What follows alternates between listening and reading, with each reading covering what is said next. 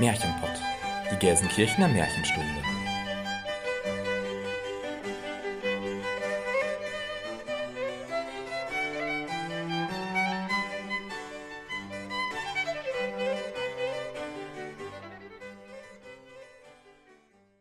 Hallo und herzlich willkommen zum Märchenpott, unserem Märchenpodcast. Wir sind Jenny Christian und Elena und wir nehmen euch mit in die weite Welt der Märchen, in die Welt von Es war einmal und wenn sie nicht gestorben sind, in die Welt von schönen Prinzessinnen und bösen Hexen, von guten Feen, mutigen Abenteurern und verwunschenen Königreichen, in die Welt von Schneewittchen, Dornröschen und Hänsel und Gretel. Aber auch in eine unbekannte Welt, in der euch Figuren und Erzählungen begegnen werden, die ihr noch nicht so gut kennt. Wir unterteilen unsere Folgen in Märchenstunde und Märchenkunde. In der Märchenstunde sprechen wir euch ein Hörspiel ein, in der darauffolgenden Märchenkunde-Folge tauschen wir uns dann darüber aus und analysieren und diskutieren Aspekte zu einem bestimmten Oberthema. Dabei sagen wir auch unsere Meinung, die natürlich keinen Anspruch auf Allgemeingültigkeit hat. Vielmehr geht es uns darum zu zeigen, wie zeitlos, aktuell und vielschichtig Märchen sind und warum wir uns ein bisschen Märchenzauber im Alltag bewahren sollten. Und damit beginnen wir mit unserer 41. Folge und dem Thema Feen im Märchen.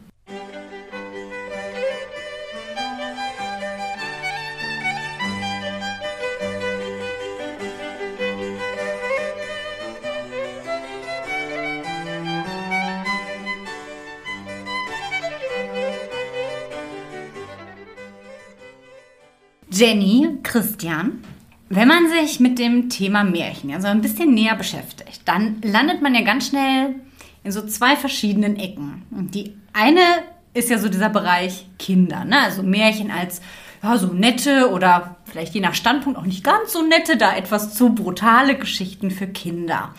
Und dass das ja nicht so ganz zutrifft und Märchen ja doch ein bisschen mehr sind als so simple Kindergeschichten, konnten wir hier in inzwischen über 40 Folgen Märchenpott ja hoffentlich schon mal ein bisschen zeigen und verdeutlichen, dass Märchen eben eine ganze Vielzahl von Deutungs- und Interpretationsmöglichkeiten bietet. Ne, wir haben das ja zum Beispiel schon ein bisschen historisch gedeutet, zum Beispiel in Bezug auf Gesellschaftsstruktur und das Frauenbild. Wir können Märchen auch ganz assoziativ aus unserer heutigen Lebenssituation herausdeuten. Wir können es soziologisch oder religiös angehen.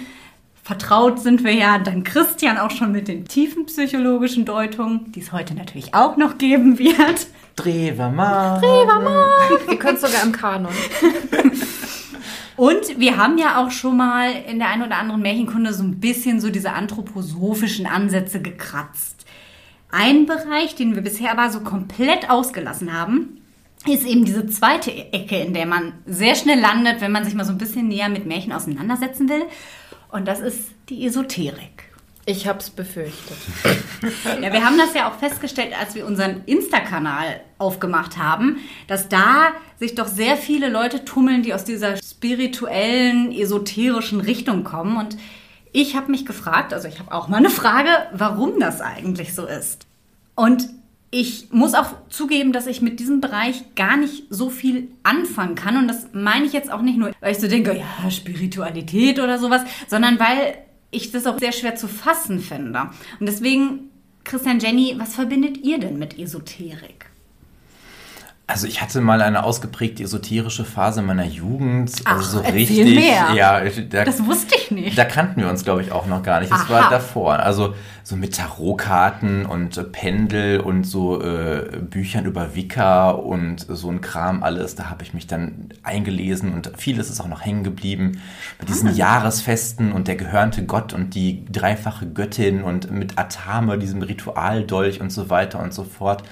Also ich verbinde ganz viele Utensilien, vor allen Dingen merke ich gerade auch damit, also so Wahrsagerei und was Neuheitnisches, sag ich mal.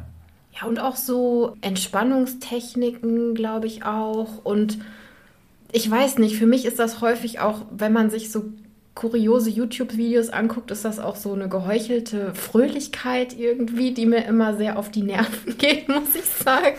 Nur weil du keine Klangschale hast. Genau, halt sowas. Und wir ruhen alle in uns und sind total entspannt. Und ja, ich kann damit auch nicht so viel anfangen. Aber wie man sagt was dagegen, dann hört die Entspannung oft auch schon auf. Ja gut, ich habe da mal ein bisschen recherchiert und ihr habt da schon einige gute Punkte auch gesagt. Also Esoterik geht auf das griechische Wort Esoterikos zurück, was innerlich verborgen bedeutet. Und das ist eigentlich auch schon das, was die Esoterik ausmacht. Denn lange Zeit galt Esoterik als Geheimlehre, die nur einem kleinen Kreis zugänglich war. Ähnlich wie wir das zum Beispiel bei den Freimaurern oder bei den Rosenkreuzern haben. Also Esoterik bezeichnet ein Geheimwissen, das nur Eingeweihten zugänglich ist. Und damit ist sie der Gegensatz zur Exoterik, also dem allgemein zugänglichen Wissen, das eben jeder für sich beanspruchen und jeder auch sich aneignen kann. Allerdings muss man sagen, dass es eine allgemein anerkannte Definition des Esoterikbegriffes nicht gibt. Die Esoterik ist auch schon ziemlich alt, also sie reicht bis in die Antike zurück und über die Jahrhunderte gab es eine Vielzahl von Geheimbünden und Mysterienkulten, die religiöse Erkenntnisse, spirituelle Wahrheiten, aber auch naturwissenschaftliche Erkenntnisse miteinander geteilt haben. Und daran sieht man schon, dass das ziemlich vielfältig ist und man eben auch nicht so die eine esoterische Lehre ausmachen kann. Heute fällt viel darunter, was du gerade gesagt hast, Christian, Astrologie, Kartenlegen, Pendeln oder auch sogar Okkultismus, der in diese Schiene gepackt wird. Allen gemein ist aber, dass es so ein bisschen darum geht, so ein Richtungsgeber zu sein, also eine Hilfestellung im Leben oder auch in Lebenskrisen zu leisten und Selbsterkenntnis zu erlangen und somit auch die Geheimnisse im eigenen Innern zu begreifen. Oft wird dafür ja auch dieser Begriff Spiritualität verwendet, wobei dieser eigentlich aber nicht ein Synonym für Esoterik ist, weil er ja auch in sehr vielen religiösen Kontexten immer wieder auftaucht. Und während der Begriff Esoterik im heutigen Sprachgebrauch ja ähnlich auch wie der Sektenbegriff eher abwertend verwendet wird, ist Spiritualität ja irgendwie zu so einem Modewort geworden, das vor allem dafür verwendet wird, sich von den Traditionen und Dogmen institutionalisierter Großkirchen abzugrenzen und eben so ein individuelles Verständnis von Religion zur Schau zu tragen. Das wiederum findet sich dann aber auch wieder so ein bisschen in der Esoterik wieder, die nämlich vor allem die individuelle Erfahrungsebene betont. Und auch wenn es keine einheitliche Lehre gibt, hat der religionswissenschaftliche Medien- und Informationsdienst REMIT einige Grundelemente ausgemacht, die immer wieder in all dem auftauchen, was man so als Esoterik fasst. Aber auch das ist jetzt nicht unumstritten oder kann einfach als widerspruchsloses Gesetz gelten. Wie gesagt, das sind einfach nur so ein paar Grundelemente. Dazu gehört zum Beispiel ein holistisches, also ein ganzheitliches Weltbild, in dem Welt, Kosmos und Mensch eine untrennbare Einheit bilden. Der Mensch befindet sich im Zustand ständiger Evolution und Transformation. Das heißt, der Mensch hat die Aufgabe, sich weiterzuentwickeln und so ja, einen höheren Zustand zu erreichen. Und dieser höhere Zustand zeichnet sich eben dadurch aus, dass der Mensch ein sensitiveres Bewusstsein für seine Umgebung entwickelt und dadurch dann Dinge wahrnehmen kann, die gemeinhin als übernatürlich gelten. Also Typisches Beispiel dafür wäre zum Beispiel die Kommunikation mit Engeln oder mit Bezug auf unser heutiges Thema auch die Kommunikation oder das in Kontakt treten mit Elfen und Feen. Der Mensch als solches, wie er jetzt ist, befindet sich in einem defizitären Zustand und nur wenige auserwählt haben diesen Zustand bereits überwunden und sind quasi in diese höhere Bewusstseinsstufe gelangt. Praktiken, die typisch für Esoterik sind, ist die Verwendung von Edelsteinen, die Geistheilung, Aromatherapie, die Bachblüten. Wir haben aber auch sowas wie Yoga und Meditation, was du ja sagtest, Jenny, wobei man da ja auch sagen muss, dass Yoga und Meditation ja nicht aus der Esoterik hervorgekommen sind, sondern aus einem ganz anderen Kontext kommen. Das heißt, die Esoteriker und Esoterikerinnen entleihen Praktiken aus anderen Zusammenhängen und setzen sie dann eben in einen esoterischen Kontext. Ja, was hat das jetzt alles mit Märchen zu tun? Um da mal den Bogen zu spannen, habe ich so in der Recherche mich mal so ein bisschen auf so esoterischen Blogs und in so ein paar Foren eingelesen. Das war bestimmt sehr spannend, oder? ja, so wie ich das verstanden habe, liegt eben dieses geheime Wissen, von dem die Esoterik spricht, ne, dieses Wissen, diesen höheren Zustand zu erreichen, unter anderem auch in Märchen verborgen. Also die Vorfahren haben quasi ihr spirituelles Wissen in Märchen kodiert, damit es die Zeiten überdauern kann und natürlich auch die Zeiten kirchlicher Dogmen überdauern kann. Und dieses Wissen muss jetzt quasi nur wieder neu wiederentdeckt und entschlüsselt werden. Das heißt, Märchen im esoterischen Sinne sind Vermittler von geheimem Wissen. Und mit Hexen und Feen und Elfen finden wir in Märchen natürlich auch Figuren, die in der Esoterik von Bedeutung sind. Ja, und Feen und Elfen sind letztlich ja auch der Grund, warum wir das Thema Märchen und Esoterik hier so ein bisschen kurz aufgreifen wollten. Zum einen, weil diese Figuren in der Esoterik halt eine Rolle spielen, zum anderen auch, weil man Märchen eben so schnell in diesem Bereich verortet und wir uns halt wirklich so ein bisschen gefragt haben, warum das der Fall ist. Ja, und vielleicht konnte ich damit jetzt so ein bisschen diese Frage beantworten. Ich meine, unabhängig, was man jetzt von diesen esoterischen Denkweisen oder Ideen hält und ob man da was für sich rausziehen kann oder nicht. Wie gesagt, das Ganze ist ja auch so vielfältig, dass man das nicht auf eine Sache runterbrechen kann, muss man an dieser Stelle natürlich auch so ein bisschen kritisch darauf hinweisen, dass diese ganze Esoterik-Schiene zu einem richtigen Markt geworden ist und dass das komplett kapitalisiert wurde inzwischen und da auch ganz, ganz viel Geldmacherei hintersteckt.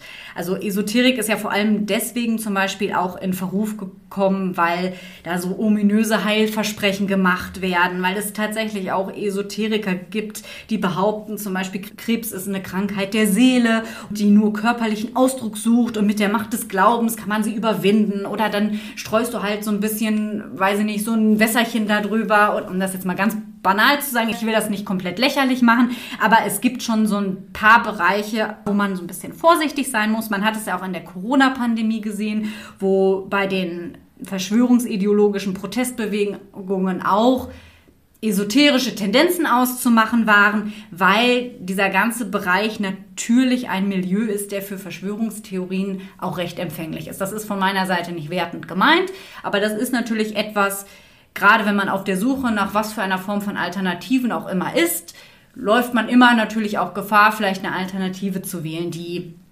vielleicht ein bisschen unglücklich ist, um das mal vorsichtig zu sagen. Ja, und gerade bei Märchen ist es wirklich auffällig, wie viele berühmte Märchenforscherinnen und Forscher und auch Märchenerzählerinnen und Erzähler da auch, wie soll ich das sagen, so esoterische Abzweigungen, auch was Buchveröffentlichungen angeht, zum Beispiel haben. Die von uns ja auch immer wieder gern genommene Märchenerzählerin und Sammlerin Sigrid Früh, auf die wir unter anderem unsere Frauenfolge auch mhm. basiert haben. Da gibt es ja auch Bücher, wo dann anhand von Märchen erklärt werden soll, wie zum Beispiel die schwarze Madonna. Da gibt es ja so in verschiedenen Wallfahrtsorten Marienstatuen mit dunkler Hautfarbe und das wird dann irgendwie bei ihr dann auch auf so einen angeblich vorchristlichen Mutterkult und dergleichen zurückgeführt, okay. teils etwas seltsam wie ich finde, oder so drei weibliche Heilige, die auch auf irgendwelche vorchristlichen Gottheiten zurückgehen sollen. Und da ist die Quellenlage, also da sind Quellenangaben durchaus immer angegeben, aber wenn man dann da mal in die Bücher einen Blick hineinwirft, dann merkt man schon, dass es irgendwie so, also böse gesagt, Geschwafel aus dem 19. Jahrhundert oder so, das mhm. also meiner Ansicht von geisteswissenschaftlicher Basis entbehrt einfach. Ne? Ja, finde ich Oder auch. Frederik Hettmann zum Beispiel, der wie man damals noch gesagt hat, Indianermärchen und Indianerkulte und dergleichen untersucht hat, da auch so einen starken Hang zu äh, und noch einige Leute mehr. Zum Beispiel ein Vorsitzender einer berühmten Märchenstiftung hat seinen Vornamen geändert, weil er bei einer spirituellen Erfahrung von einem Lehrer einen neuen Vornamen bekommen hat, den er jetzt auch amtlich trägt, okay. wenn ich richtig informiert bin. Also das ist schon interessant, mhm. also dass es da durchaus Häufungen gibt und dass das Märchen dann eben mit diesen beiden Klischees entweder Kinderkram oder esoterische Spinnerei, böse formuliert, zu kämpfen hat. Und das ist eigentlich ganz schade, weil Märchen, wie wir hoffentlich wirklich gezeigt haben, hast du ja gerade gesagt, dass es so viele andere Facetten gibt, die aber irgendwie nicht so in der Allgemeinheit wahrgenommen werden. Ja, würde ich sagen, tragen wir heute auch wieder einen Teil dazu bei und leiten vielleicht zu dem Märchen unserer letzten Märchenstunde über. Und das war, wie ihr alle wisst, Dornröschen. Ich erzähle euch einmal kurz ein paar Infos allgemein zum Märchen Dornröschen. Natürlich wie immer auch den ATU.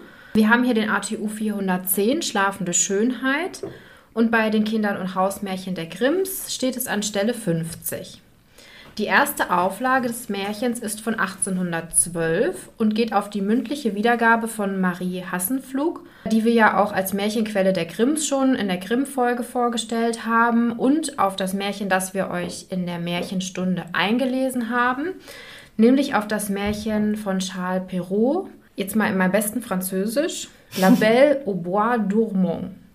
Sehr schön, Jennifer. Merci Hat sich der beaucoup. französische LK doch schon ausgezahlt. Merci beaucoup. De rien. Ludwig Bechstein übernahm das Märchen dann in sein deutsches Märchenbuch als Dornröschen 1845 anstelle Nummer 63 und 1853 anstelle Nummer 52. Also wie ihr schon erfahren habt, geht die Grimmsche Variante, die ja in Deutschland sehr, sehr bekannt ist, auf die Fassung von Charles Perrault zurück aus dem späten 17. Jahrhundert.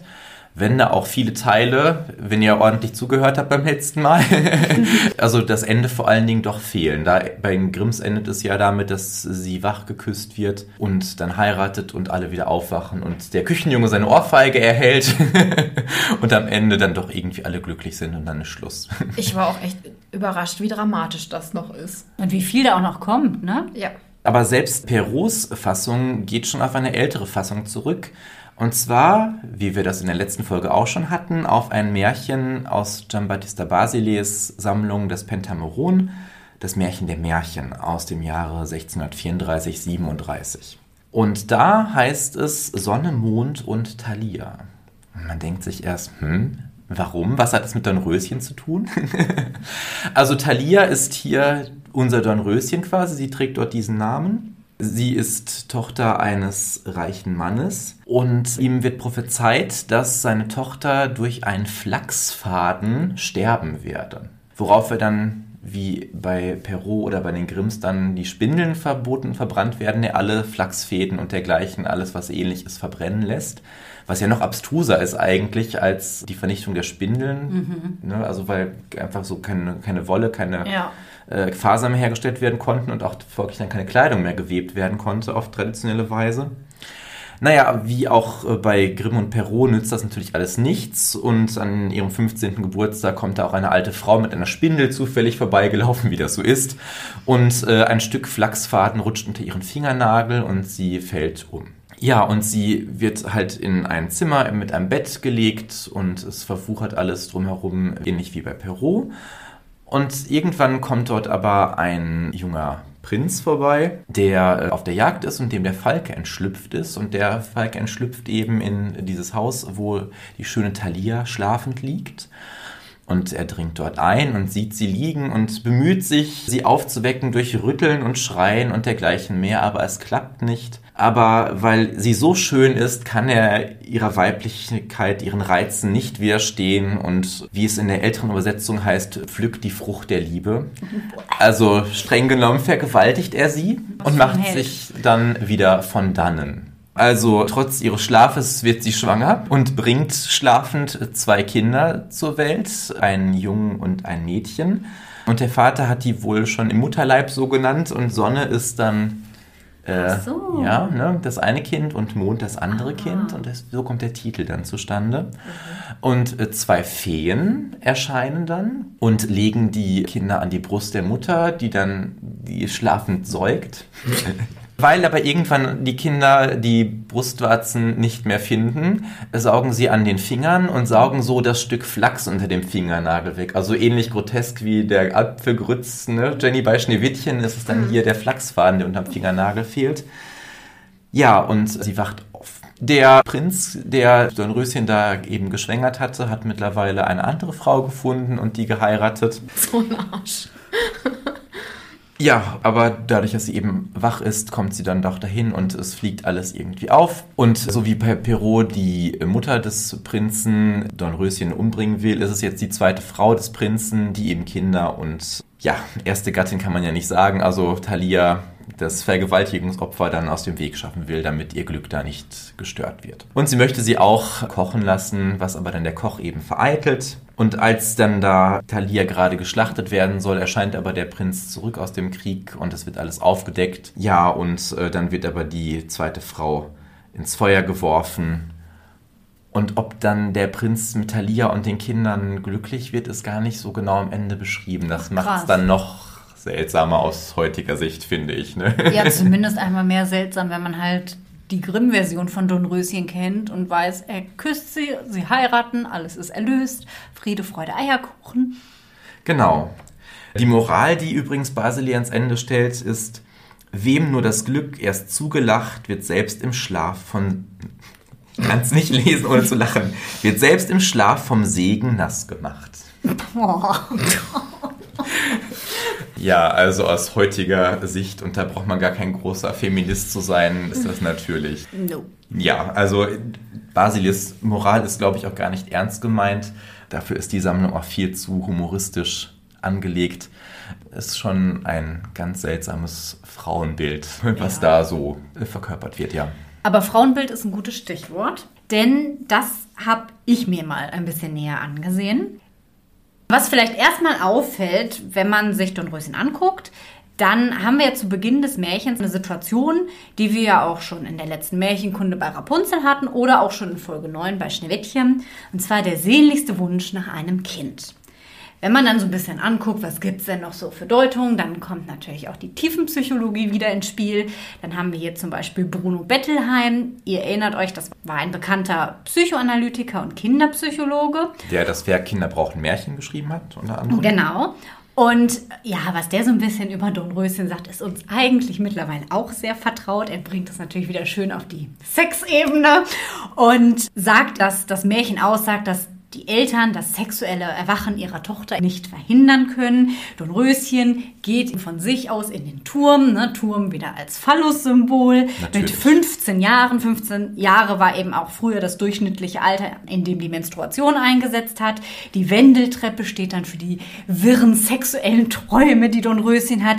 Die kleine Kammer ist die Vagina, der Stich mit der Spindel. Ihr könnt es ja. euch denken. So, das alles wollte ich jetzt für meine Interpretation gar nicht aufgreifen. Ja, ich würde das Ganze einfach mal darauf runterbrechen, dass man Kinder vor den Gefahren des Lebens nie komplett beschützen kann. Also so ein bisschen parallel zu dem, was wir auch bei Rapunzel gesagt haben. Und was ich, wie gesagt, eigentlich am interessantesten an dem Dornröschen-Märchen finde, egal ob wir jetzt die Version von Basile, von Perrault oder auch von den Grimms nehmen, ist, dass wir mit Dornröschen ja die wohl passivste Frauenrolle überhaupt haben. Denn sie liegt ja einfach mal ganze 100 Jahre rum und pennt. Und auch davor war sie ja durch den Fluch der Fee zur kompletten Passivität verdammt. Also sie hat eigentlich von Geburt an nie die Chance, ihr Leben selbstständig und aktiv zu gestalten, weil einfach von Anfang an klar ist, dass sie in einen hundertjährigen Schlaf fallen wird. Ihr Schicksal ist letztendlich fremdbestimmt von einer anderen böswilligen Frau und ist einfach völlig unausweichlich. Und wenn wir das jetzt so ein bisschen auf den zeitgeschichtlichen Kontext übertragen, ihr wisst ja, das mache ich ja ab und zu ganz gerne, dann finden wir darin natürlich eins zu eins eigentlich die Situation wieder, in der sich Frauen zur Zeit der Romantik, zur Zeit des Biedermeier oder auch noch viel früher befunden haben. Denn auch ihr Weg ist von Geburt an vorherbestimmt gewesen und ihre Aufgabe Ihre einzige Aufgabe im Leben war, zu heiraten und Kinder zu gebären. Gerade in gutbürgerlichen Familien war es ja auch nicht unüblich, dass Frauen schon im Kindesalter oder sogar schon am Tage ihrer Geburt ihrem zukünftigen Mann versprochen wurden. Prinz Philipp. Alternativen zu diesem Lebensweg hatten sie eben genauso wenig wie Dornröschen. Und der Germanist und Märchenforscher Heinz Röllecke, von dem wir hier auch schon mal auf das eine oder andere zurückgegriffen haben, der weist auch darauf hin, dass Marie Hassenflug, die die Jenny ja gerade schon erwähnt hat und die den Grimms ja das Dornröschen-Märchen überliefert hat, sich damit auch sehr gut identifizieren konnte und deshalb, jetzt ob bewusst oder unbewusst sei dahingestellt, das Dornröschen-Märchen auch weitergegeben hat. Denn Dornröschen muss eben tatenlos warten, bis der Prinz kommt und so musste auch Marie Hassenflug als Tochter eines gesellschaftlich hochstehenden Vaters einfach nur auf ihren Bräutigam warten und etwas anderes gab es für sie nicht zu tun. Und in dieser ganzen Sache liegt auch eine sehr schöne Anknüpfung an unsere Frauenfolge, der Folge 11, wo wir ja auch schon darüber gesprochen haben, dass die Frauen es waren ja überwiegend Frauen, die den Grimms die Märchen weitergegeben haben, dass die das ja nicht gemacht haben, um zu sagen, schau, wir sind so brave Frauen und wir finden das so toll, sondern dass da durchaus ja ein hohes Maß an Selbstreflexion über die eigene Situation und auch Kritik und so ein bisschen Rebellion drin gesteckt hat. Und ich finde, Dornröschen treibt diese Situation einfach komplett auf die Spitze. Sie ist immer das Opfer, sie ist immer passiv. Als Baby, ja, da kannst du dich nicht wehren. Toll, wirst du verflucht. Warum wirst du verflucht? Weil deine Eltern Mist gebaut haben. Dann lebst du ein Leben überwacht und eingesperrt, weil man muss ja aufpassen, dass man vielleicht doch verhindern kann, dass du dich stehst. Dann fällst du in den Schlaf. Schlafen ist halt auch super passiv. Und selbst der Moment des Erwachens, ne, wenn wir das übertragen auf Rapunzel zum Beispiel, die hatte ja diesen Moment des Erwachens in Anführungszeichen, weil sie aus dem Turm dann raus ist, sich von der Mutter abgelöst hat und sich entwickeln konnte. Nee, Don Röschen wird halt von dem Prinzen wach geküsst und auch da kann man ja fragen, ist das wirklich eine Erlösung? Christian, du hast das ja in der letzten Folge auch so schön gesagt. Frauen wurden ja quasi von der Gewalt der Familie, der Gewalt des Vaters einfach nur in die Gewalt des Bräutigams übergeben.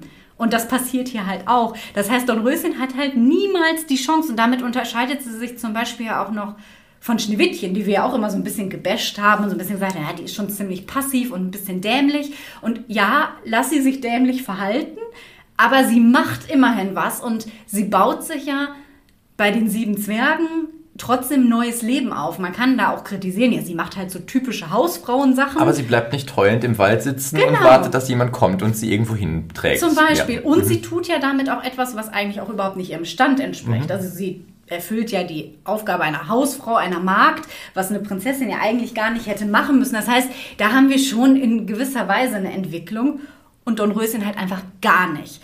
Ich finde gerade Dornröschen ist einmal mehr mit ihrer Passivität ein Sprachrohr für die zur Passivität verdammten Frauen von damals.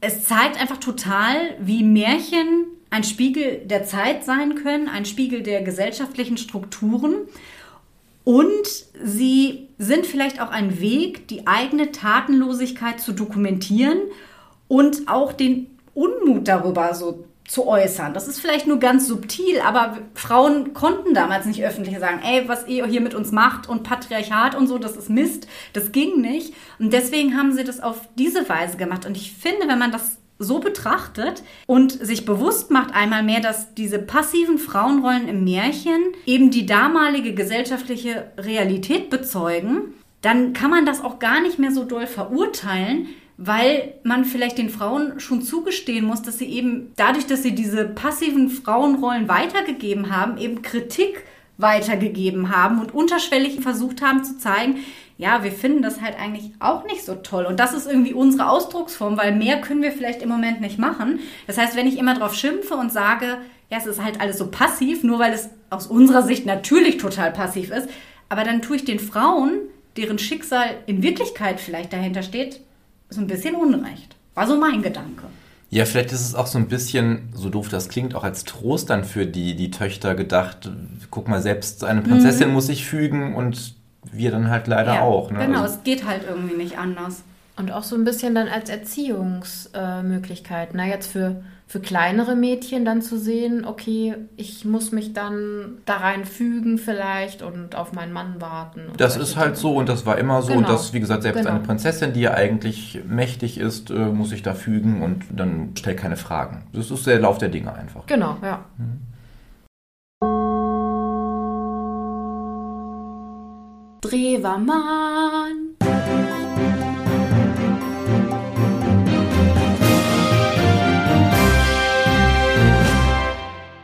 Drewermann hat das Märchen natürlich auch gedeutet. Es ist ja eines der bekanntesten Märchen. Und ich möchte euch wie immer nur einen kleinen Ausschnitt von Drewermanns Deutung äh, vorstellen, weil das hier eben den zeitlichen und räumlichen Rahmen sprengen würde, alles genau wiederzugeben. Es ist diesmal keine so ausführliche Interpretation, was die Seitenzahl im Buch angeht, wie jetzt zum Beispiel bei Schneewittchen oder beim Froschkönig, wie wir das schon mal hatten. Ich möchte mein Hauptaugenmerk auf die Ausgangssituation bei Dornröschen legen, nämlich dieses Behüten der Eltern, was Ellen auch gerade schon angesprochen hat. Also es ist quasi ja so, heute wird man Helikoptereltern sagen, ne? Der Vater vor allen Dingen versucht sein Töchterlein, das für ihn nun mal auch eine Prinzessin ist, Wir haben ja auch schon öfter darüber gesprochen, dass Königin oder König und Prinzessin, Prinz eher so Archetypen sind und nicht unbedingt immer sozialen Entsprechungen äh, entsprechen. Wie kann man das schöner formulieren?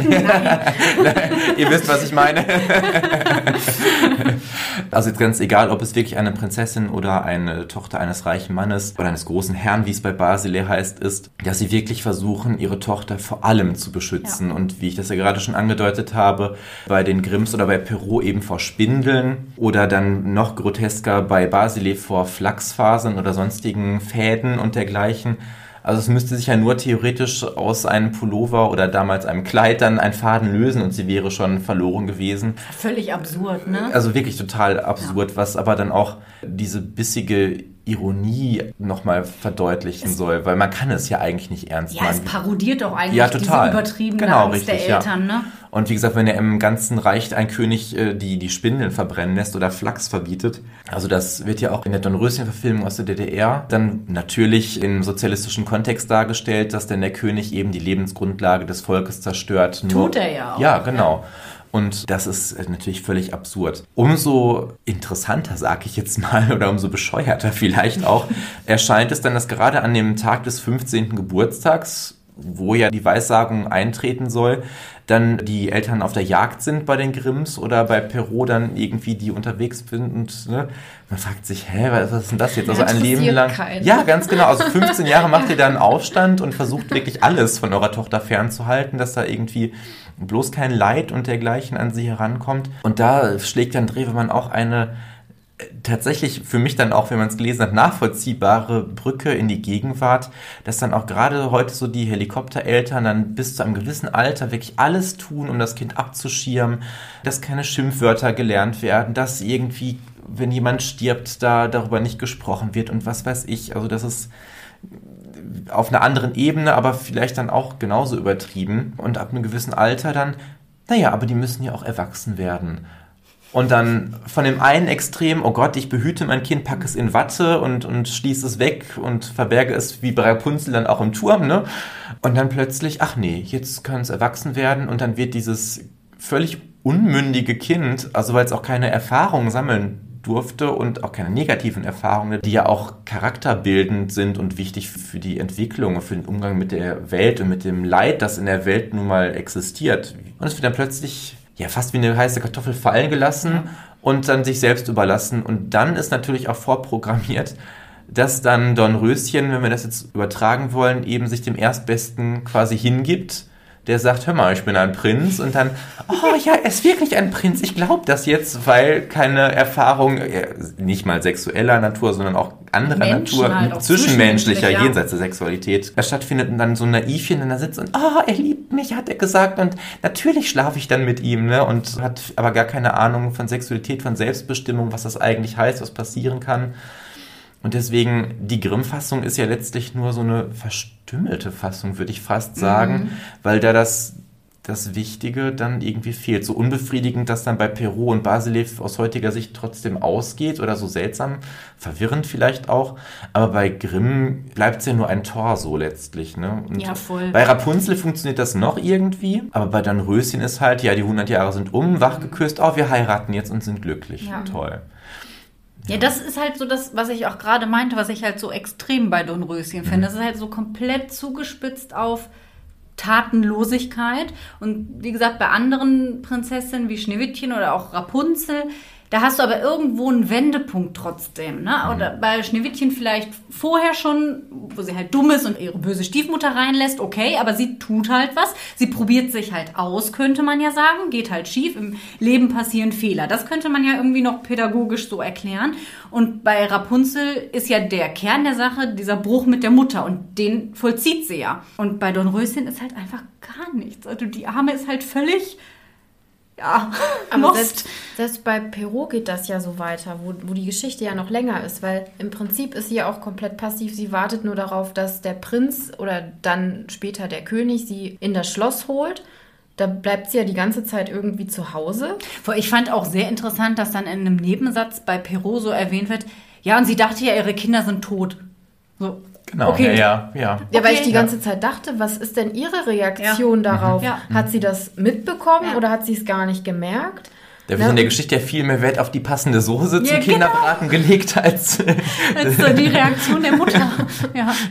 Ja, und dann im Prinzip, als der Haushofmeister da ihr sagt, okay, jetzt werde ich dich umbringen, weil muss ich halt, sagt sie, okay, mach. Und in dieser Form hat das Dornröschen-Motiv auch Einzug in die Weltliteratur gehalten, unter anderem bei Selma Lagerlöf, Der König von Portugalien, wo wir auch einen Bauern haben, der dann später in seinem Wahn sich für den König von Portugalien hält. Auch seine Tochter, die bekommt schon einen tollen Namen, Clara Fina Gullaborn oder so, das was dann Clara Heller Sonnenbrunnen oder so heißt. Mein Schwedisch ist nicht so gut, ich habe es leider vergessen.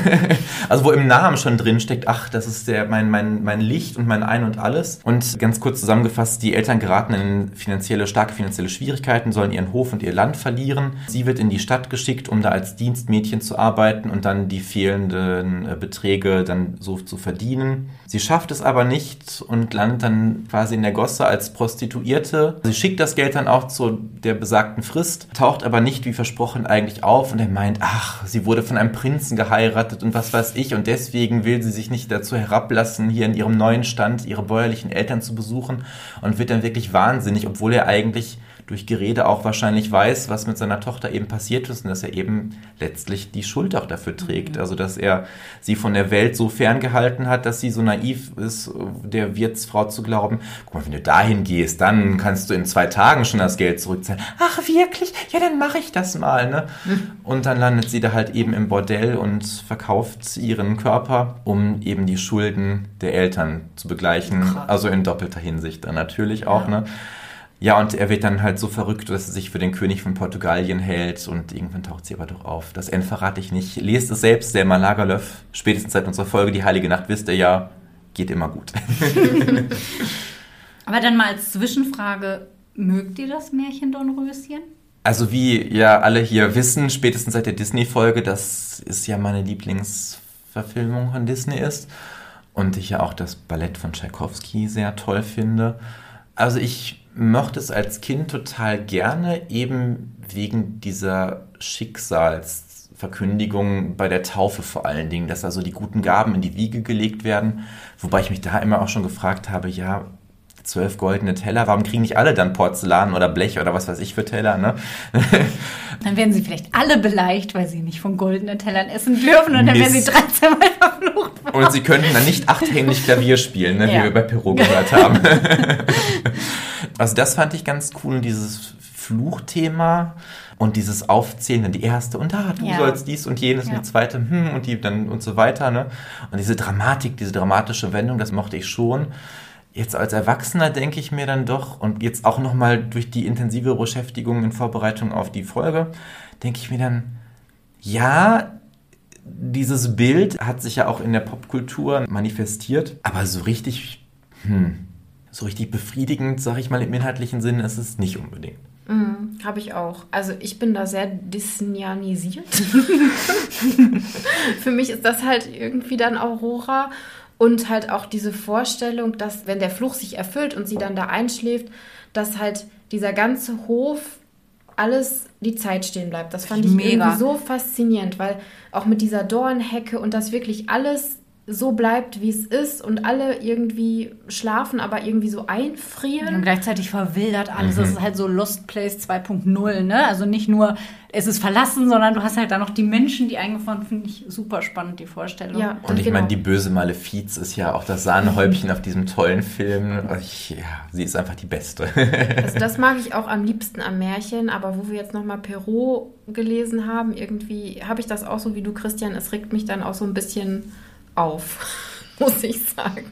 Also bei mir gehörte Dornröschen früher auch zu einem meiner Lieblingsmärchen. Ich muss sagen, ich mag es trotzdem noch, weil, wie Wir gesagt, hatten auch dasselbe Hörspiel auf jeden Genau. Fall aus dieser Jubiläumsreihe. Genau, ne? ja. Und das war echt schön. Und es gab bei Sagaland zum Beispiel, der alten Version, die Ja. habe ich noch zu Hause. Das Dornröschen-Bild auf der Karte war einfach das Schönste. Das stimmt, ja, Boah, das stimmt. das Tollste. Und ich habe einmal sogar, das ist mir irgendwie gerade so in den Kopf gekommen, ich habe das auch mal irgendwie so mit mir selber nachgespielt bei meinen Großeltern. Und dann habe ich so gedacht, ich weiß nicht, wie alt ich war, damit das besonders authentisch ist, muss ich mich jetzt bei denen im Schlafzimmer einschließen. Natürlich. Ja, fand ich Und dann dann ganz da authentisch. geschlafen, Dann habe ich da 100 Jahre. gelegen und meine Mama klopfte irgendwann, Mama, hast du dich hier eingeschlossen?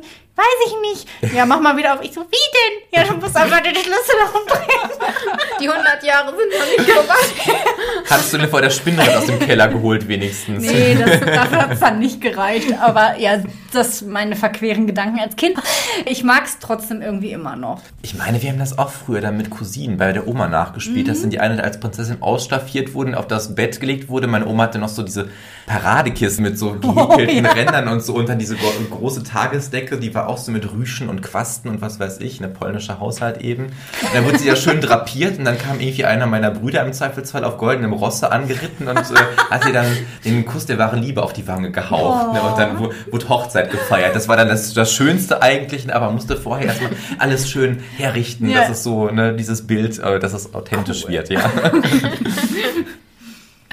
Ja, jetzt haben wir ja schon ein bisschen vorgegriffen, dass Dornröschen wirklich in viele Bereiche Einzug gehalten hat. Ihr habt ja schon erzählt von Kassetten, Hörspielen und sonstigen Dingen. Ich habe auch viele Sachen gefunden, wo Dornröschen sich wiedergefunden hat. Und zwar in der bildenden Kunst gibt es zum Beispiel verschiedene Gemälde, unter anderem ein Ölgemälde von John Collier aus dem Jahr 1921. Das möchte ich euch einmal kurz zeigen. Vielleicht kennt ihr das ja. Also ich hatte das Gefühl, mir kommt das ein bisschen bekannt vor. Ja, das liegt daran, dass ihr mir das vor einigen Jahren mal auf ein Kissen habt drucken lassen, auf einen echt? Kissenbezug. Ja, Das genau. wusste ich gar nicht mehr. nicht mehr. Auf der Witzig. Rückseite war ein Bild von den sieben, Sieben Raben. Raben. genau, wo dann das Mädchen bei den Sternen, glaube ich, ist. Das ne? weiß ich noch, aber ich wusste nicht, dass die Und das war auf der passend als Schlafkissen, ja. Waren wir kreativ. Ist leider ein bisschen abgegriffen mittlerweile, aber es existiert noch.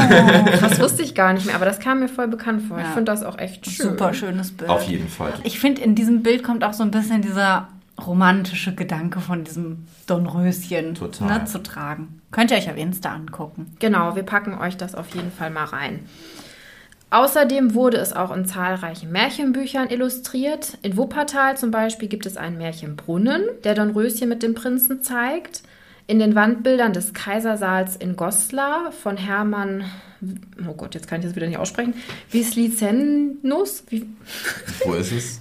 Wislicenus, wie viel Nenus, habe ich denn aufgeschrieben? Von Wenn dann Wislicenus, aber ich glaube, das ist eher Wislicenus. Von Hermann Wislicenus von 1880 ist es zur historischen Allegorie geworden, weil der mehrteilige Dornröschen-Zyklus dort für den langen Schlaf und der Wiedererweckung des Deutschen Reiches steht. Es gibt auch, wenn ich da ganz kurz unterbrechen darf, es gibt Natürlich. auch einen ganz zweifelhaften Disney-Cartoon aus den frühen 40ern, wo dann Deutschland auch als dicke Walküre wie Dornröschen schlafend da liegt, äh, ganz dick und aufgedunsen mit Hörnerhelm auf und dann Hitler tatsächlich auf einem Pferd da angeritten kommt und sie wach küsst und sie Ei. ist halt Deutschland und dann, äh, Nein.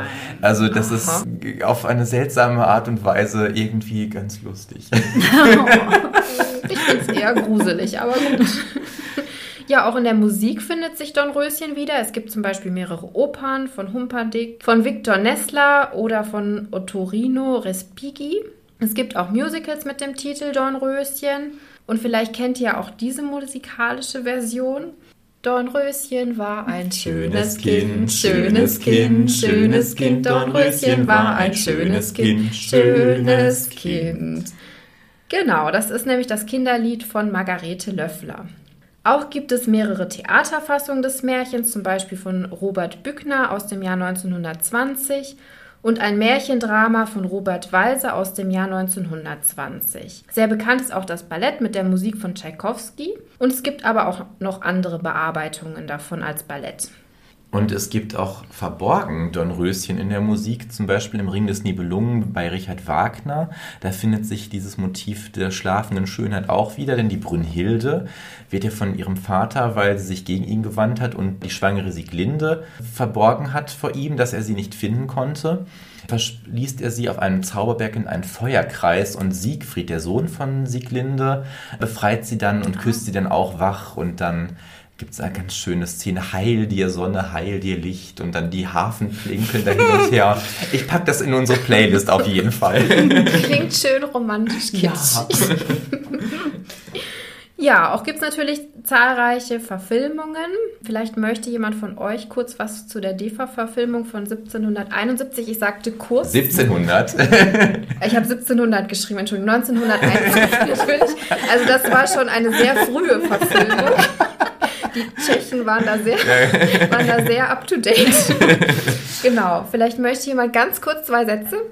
Christian? Ähm, also ich habe es ja gerade schon angedeutet, also es ist sozialistisch eingefärbt zum Beispiel, dass da, wie gesagt, dem König vorgeworfen wird, dass er Teilen des Volkes die Lebensgrundlage da entzieht. Es ist musikalisch sehr modern, es gibt dann da auch so Beat-Elemente im Soundtrack, packe ich auch in die Playlist auf jeden Fall. Also ist eine gelungene Synthese aus Kostümschinken mit modernen Elementen, würde ich mal sagen. Also schaut gerne mal rein, wenn ihr möchtet. Und die schönsten Mascara-Wimpern der Filmgeschichte, glaube ich, bei der bösen Fee. ja, dann lohnt es sich. Ja, auch Disney hat natürlich eine großartige Verfilmung im Jahr 1959 kreiert. Ich habe mir vor ein paar Tagen erst die neue Funko geholt. Vielleicht kriegt ihr davon auch ein Bild auf Insta. Mensch, wir haben ja schon ganz schön viel, was wir jetzt auf Insta posten wollen. Content, Content, Content.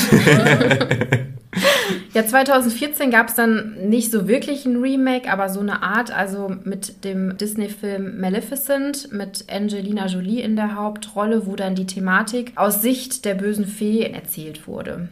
Ich habe auch einige Parodien gefunden, die sich mit dem Dornröschenstoff befassen. Zum Beispiel Erich Kästners Gedicht Die scheintote Prinzessin von 1932.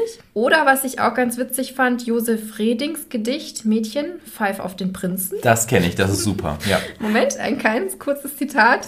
Es bringt dich auch kein Königssohn vom Kochtopf auf den Herrscherthron.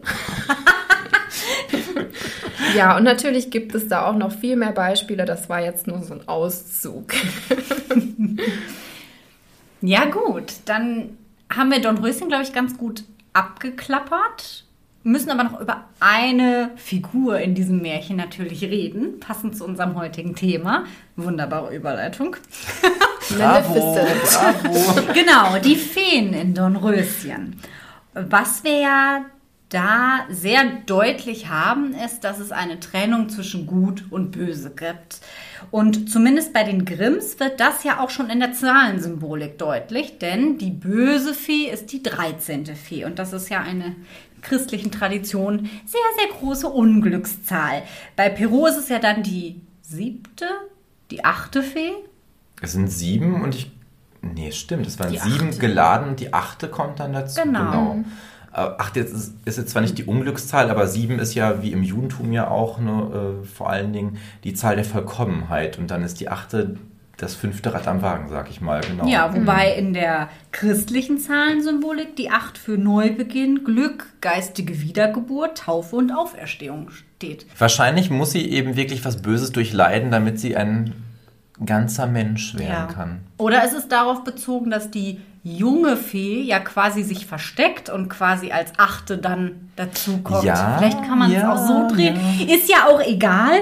Was bei Perot, glaube ich, noch deutlicher herausgearbeitet ist, ist der Gegensatz zwischen alt und jung. Ne? Also die alte Fee spricht den Fluch aus, die jüngere mildert ihn ab und trickst die Fee ja auch so ein ganz bisschen aus, weil sie sich denkt, oh ja, die alte, da bin ich ein bisschen misstrauisch, ich gehe mal hinter den Vorhang und dann...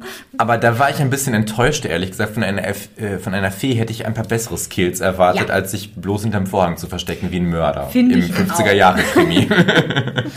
Was man vielleicht aber auch noch ein bisschen so hinterfragen muss, ist so der Titel Böse Fee, weil eigentlich ist sie ja erstmal nur die vergessene Fee, ne? die aus einem ganz pragmatischen Grund halt nicht eingeladen wird. Es gibt nicht genug Teller, die Fee ist dann beleidigt und da stellt sich schon so ein bisschen die Frage, ist sie wirklich von Anfang an böse oder ist sie einfach nur so doll gekränkt, dass sie dann böse wird? Und bei Peru haben sie sie auch nicht wirklich vergessen, sondern der König sagt genau. ja, der hat gedacht, dass sie schon tot wäre. Also sie wussten ja. gar nicht, dass sie überhaupt noch lebt und haben ja dann auch wirklich alles versucht. Direkt Teller hin, sich tausendmal entschuldigt. Wenn auch nicht das richtige Besteck, ne? aber immerhin Besteck. Ja, aber damit haben sie sie noch mehr beleidigt. Eigentlich, ja, ja. ne? Also das war halt auch nicht richtig. So oder so, ihr Handeln ist natürlich schon ziemlich mies, denn sie wünscht ja Dornröschen den Tod und das ja nicht um Dornröschen zu schaden, sondern weil sie die Eltern bestrafen möchte. Also ihre Eitelkeit ist irgendwie gekränkt und deswegen spricht sie diesen Fluch aus und sie tötet Dornröschen ja auch nicht direkt. Ne? Theoretisch können sie ja sagen, ja, okay, hier, bringt euer Kind um. Nein, sie spricht eben einen Todesfluch aus und das ist ihre Rache und Sie lässt die Eltern mit dem Wissen zurück, dass Dornröschen nur 15 Jahre leben wird. Und damit spielt sie eigentlich voll ihre Macht aus. Also ich finde, das ist auch psychologisch ziemlich krass. Wenn du hingehst und so ein kleines, unschuldiges Baby verfluchst, ist das schon echt evil. Aber dann halt noch zu sagen, ja, ihr habt jetzt 15 Jahre mit ihr und jeder Tag, jede Stunde, die verstreicht, werdet ihr mit dem Bewusstsein leben, dass dieses Kind sterben wird und dass das auf einem bestimmten Zeitpunkt zuläuft. Also und das ist noch viel grausamer das eigentlich. Das ist viel grausamer. Also ich meine, wir sterben alle irgendwann. Also hätte sie einfach nur gesagt, ja, sie stirbt halt irgendwann. Okay, Ungewissheit ist vielleicht auch nicht schön, aber einfach das mit einem konkreten Zeitpunkt zu verknüpfen, wo du weißt, ja, die Zeit rinnt uns durch die Finger, das finde ich psychologisch schon ziemlich heftig das ist da auch so eine Macht, die sie ausspielt, die noch so jenseits ihrer Zauberkräfte irgendwie liegt. Zauberkraft ist irgendwie auch das Stichwort. Was so genau ihre Skills sind, lernen wir eigentlich ja gar nicht so wirklich kennen. Ne? Also sie spricht den Fluch aus, dieser Fluch erfüllt sich auch. Also ich hätte halt auch immer gedacht, die Alte, die da in dem Turm sitzt, das ist die Fee. Jetzt bei Perrault klang das aber überhaupt nicht so. Da klang das halt einfach, weil er ja auch irgendwie schrieb, da sitzt so eine gute alte Frau. Habe ich genau. gedacht, dann kann das ja nicht die Fee mhm. wahrscheinlich sein. In meinem Kopf war das immer so, die Fee führt es halt selber das herbei. Das wird auch oft so auch in Hörspielen dann gemacht, dass genau. es dieselbe Sprecherin ist, die dann da mit verstellter Stimme quasi das macht. Ne? Genau. Ne? Bei Basile war es ja nur eine zufällig vorbeikommende ja. Frau. Ja, und es ist halt auch die Frage, bringt die Spindel den Tod, weil es halt einfach die Erfüllung des Fluches ist oder ist die Spindel auch verzaubert? Also ich finde, da stellen sich so, wenn wir über diese Zauberkräfte der Fee reden möchten, so einige Fragen. Ich sage nur hinterm Vorhang verstecken. Genau, ja, also wir erfahren halt, sie ist sehr mächtig und das trägt sie eben auf dieser psychologischen Ebene aus. Sie spricht halt auch den Todesfluch aus, den die junge Fee ja auch nur mildern und nicht brechen kann. Aber was so genau sie kann, wissen wir nicht. Und die anderen Feen, du sagst es ja schon, also die sind ja sowieso total limitiert. Ja, die sprechen da ihre Gaben aus. Aber mehr können sie ja irgendwie auch nicht tun, ne? Und bei Perrault ist es ja total offensichtlich, dass es auch eine gewisse Ironie inne hatten. Mhm. Also ich meine, wie soll sie achthändig ja. Klavier, beziehungsweise ja. wahrscheinlich eher Cembalo, ist eine Frage der Übersetzung wahrscheinlich, ja. spielen sollte. Und wie war es, Jenny, du hast es gelesen? Einhändig dass, auch. Ja, genau, auch einhändig, genau. Und war auch, dass sie, dass sie geistreich hm, Konversationen führen können soll, ohne aber dabei altklug zu wirken oder so. Irgendwie, es war eingeschränkt. Ne? Also für eine Frau reicht das, aber bloß nicht zu viel. Ne? Also es, mhm. ja. Aber es ist ja generell auch immer so, dass auch in den Verfilmungen oder so, dass jeder einen Wunsch hat. Mhm. Genau. Also jeder einen Zauberspruch ja. aussprechen kann. Und das ist ja schon sehr limitiert. Ja. Ne? Und das finde ich wenn man bedenkt, dass wir hier übernatürliche Wesen haben. Also macht sie schwer greifbar, finde ich. Ich glaube, dass die Feen hier bei den Röschen vielleicht eher für so Tugenden auch eher mhm. stehen, dass die eine halt die schöne Stimme geben kann und die andere dann eine andere Form genau. von Musikalität, geistreiche Konversation und dergleichen mehr. Also auf Grundlage von Dornröschen jetzt so ein bisschen was über Feen zu sagen, ist erstmal nicht so einfach, finde ich. Schwierig, genau. Die haben irgendwie Skills, aber es bleibt sehr schwammig. Und passend dazu habe ich mir heute die Frage gestellt, was sind Feen? Jenny hat eine Frage.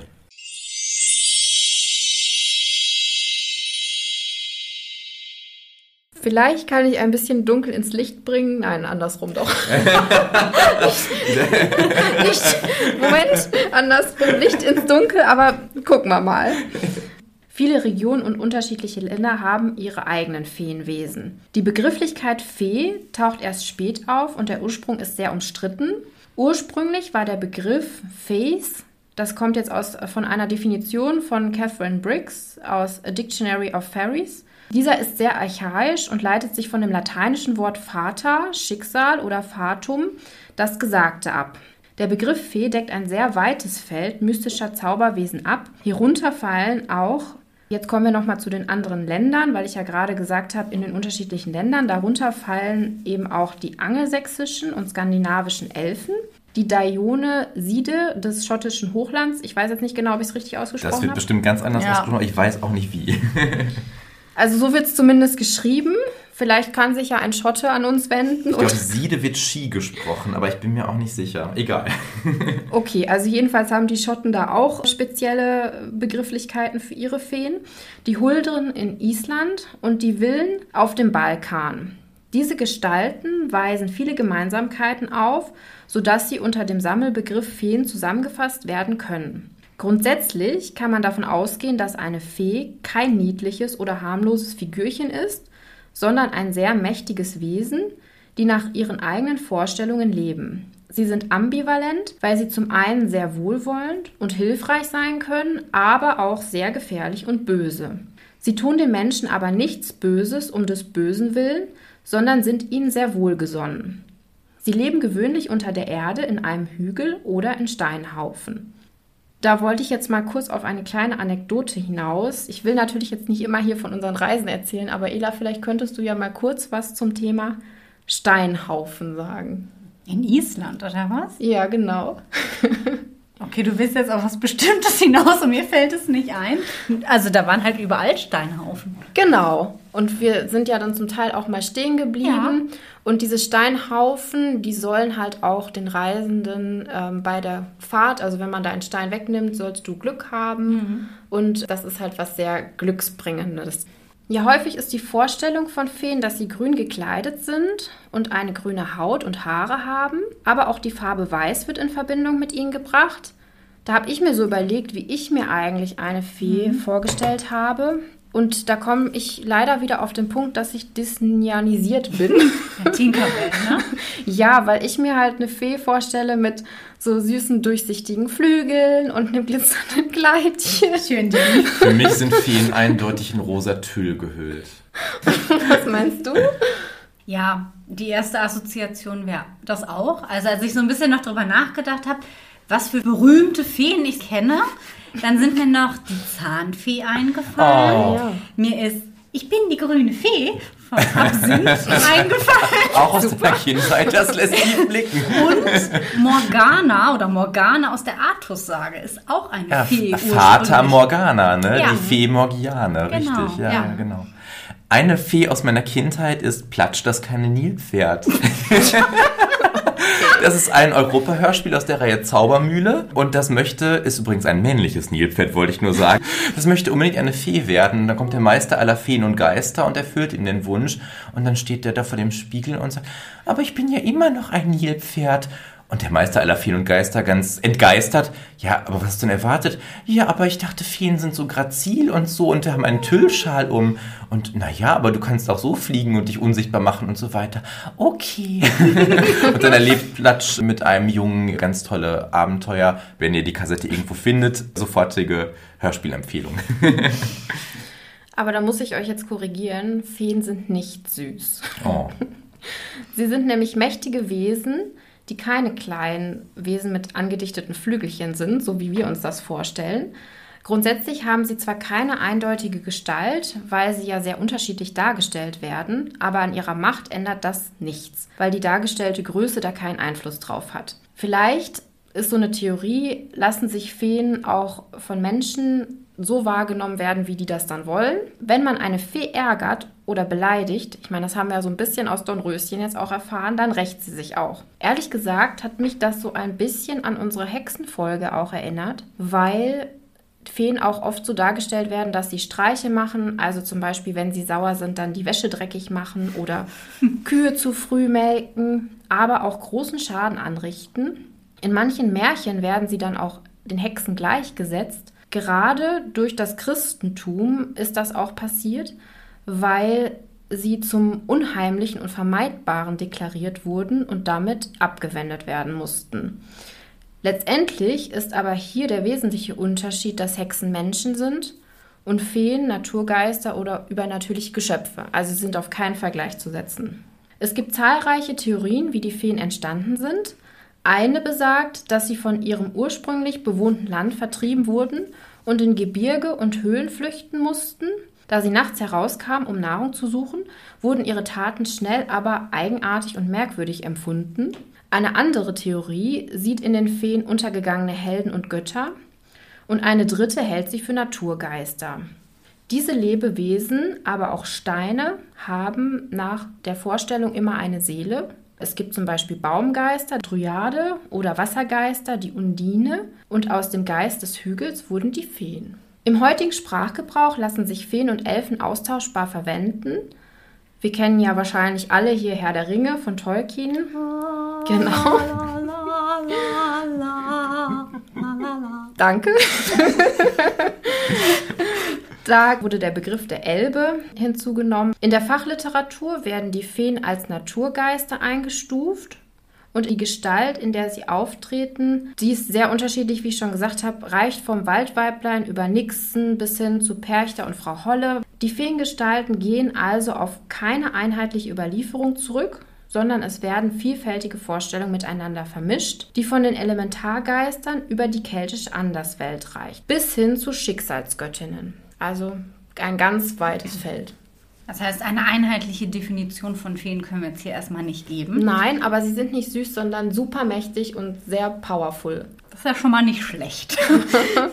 Was man aber sagen kann, ist, dass Feen im Märchen so häufig auftreten, dass sie als Feenmärchen ein eigenes Subgenre darstellen und, weil Jenny das ja auch schon sagte, Feen in der ganzen Welt irgendwie verstreut sind, haben die Feenmärchen auch eine sehr lange Geschichte, auch in Europa. Also viele Länder haben ihre eigenen Feenmärchen, die dann in unterschiedliche Regionen überliefert wurden.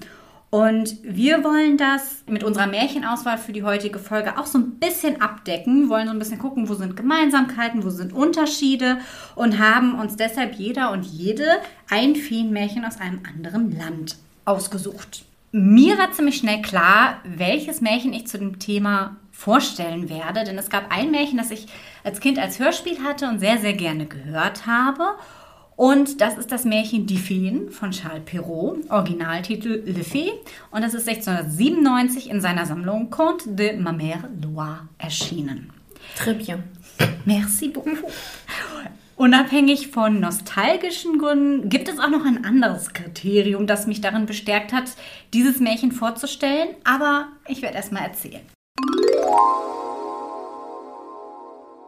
Wir beginnen mit einer uns schon bestens bekannten Ausgangssituation. Es war einmal eine Witwe, die hatte zwei Töchter. Die älteste glich ihrer Mutter haargenau, denn sie hatte ihren unfreundlichen, hochnäsigen und garstigen Charakter.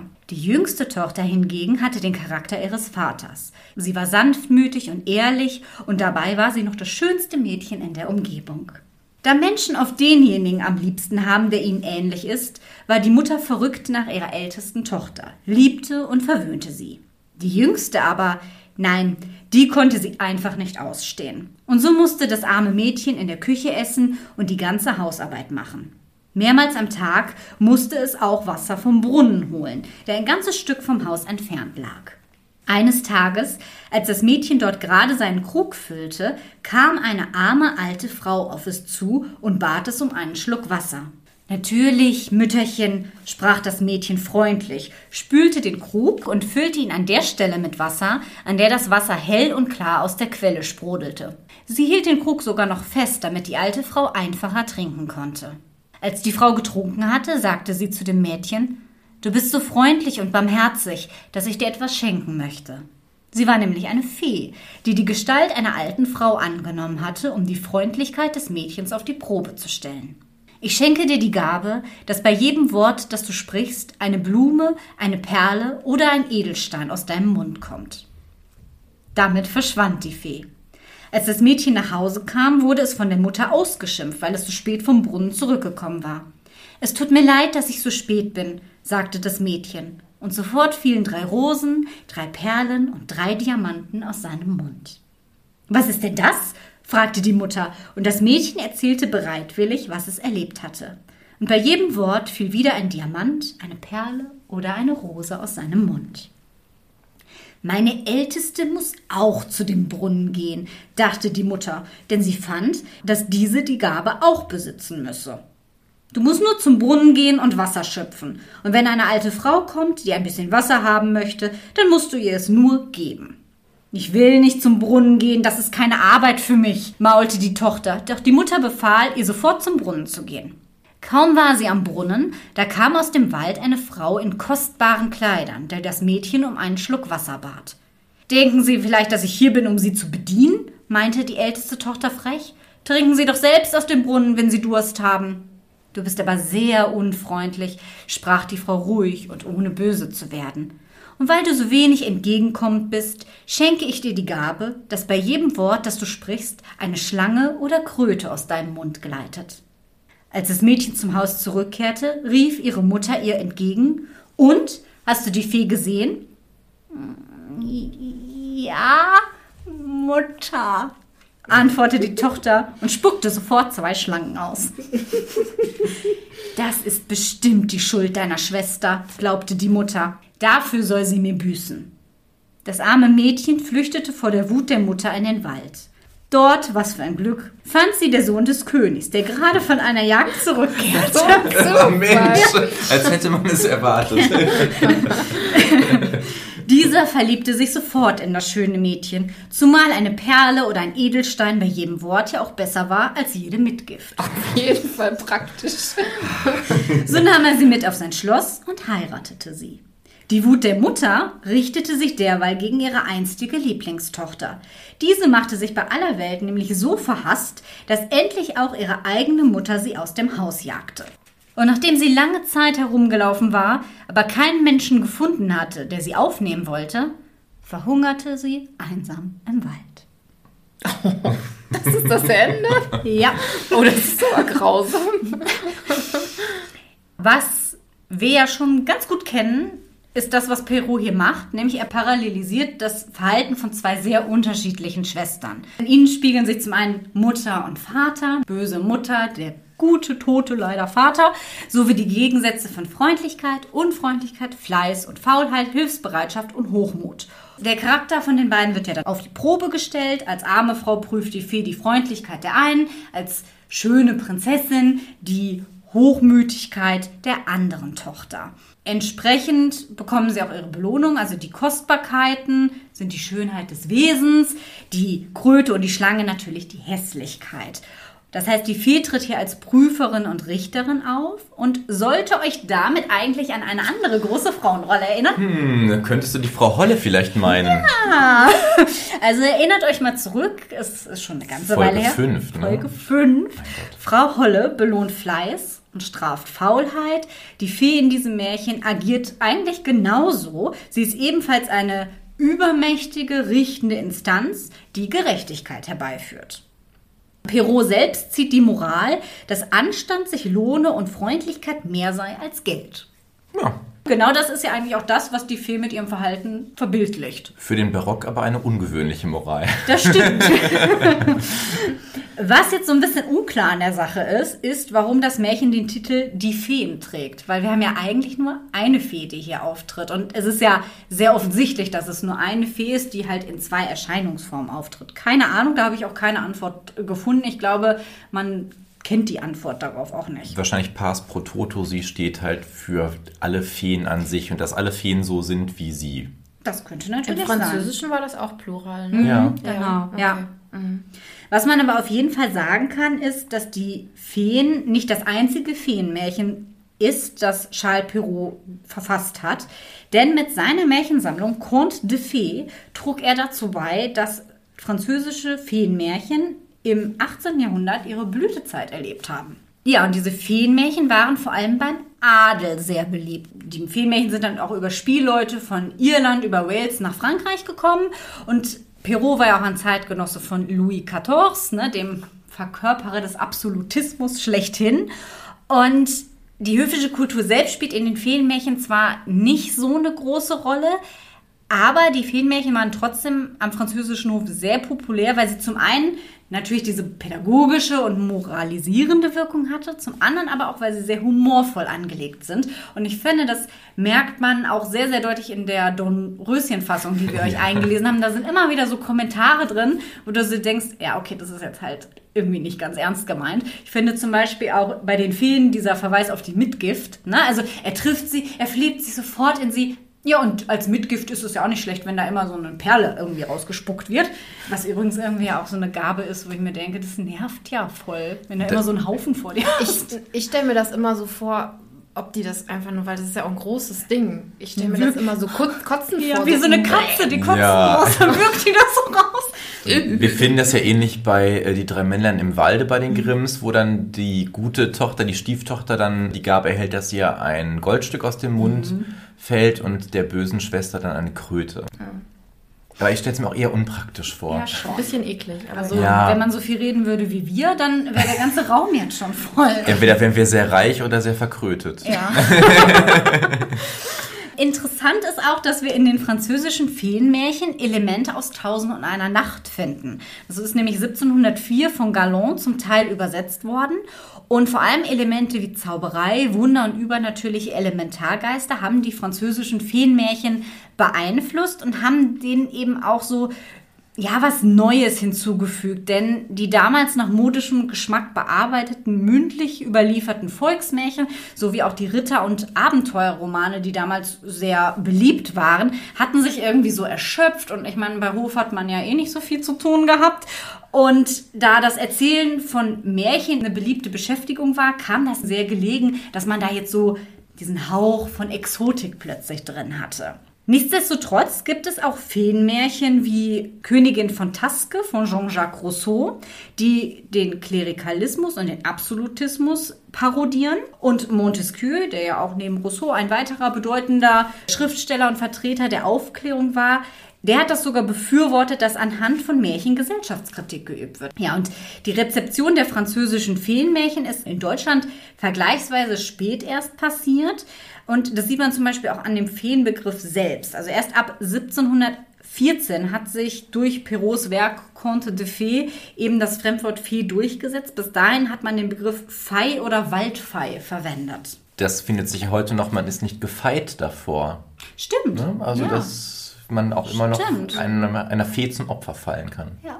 Die Wurzeln der französischen Hofkultur und auch die auf Belustigung abziehende Wirkungsabsicht ist dann bei der Adaption so ein bisschen verloren gegangen. Stattdessen werden eher so übernatürliche Feenfiguren aus einer Anderswelt entworfen, die widerspruchslos mit der Menschenwelt zusammen bestehen kann. Und wie wir das ja auch schon bei den Nixen in Folge 13 hatten, werden dabei auf die Feen auch unterschiedliche Frauenrollen projiziert und meist soll so eine moralisierende Wirkung erzielt werden. Ich habe mir heute ein irisches Märchen ausgesucht mit dem Titel Die Reise des Bran.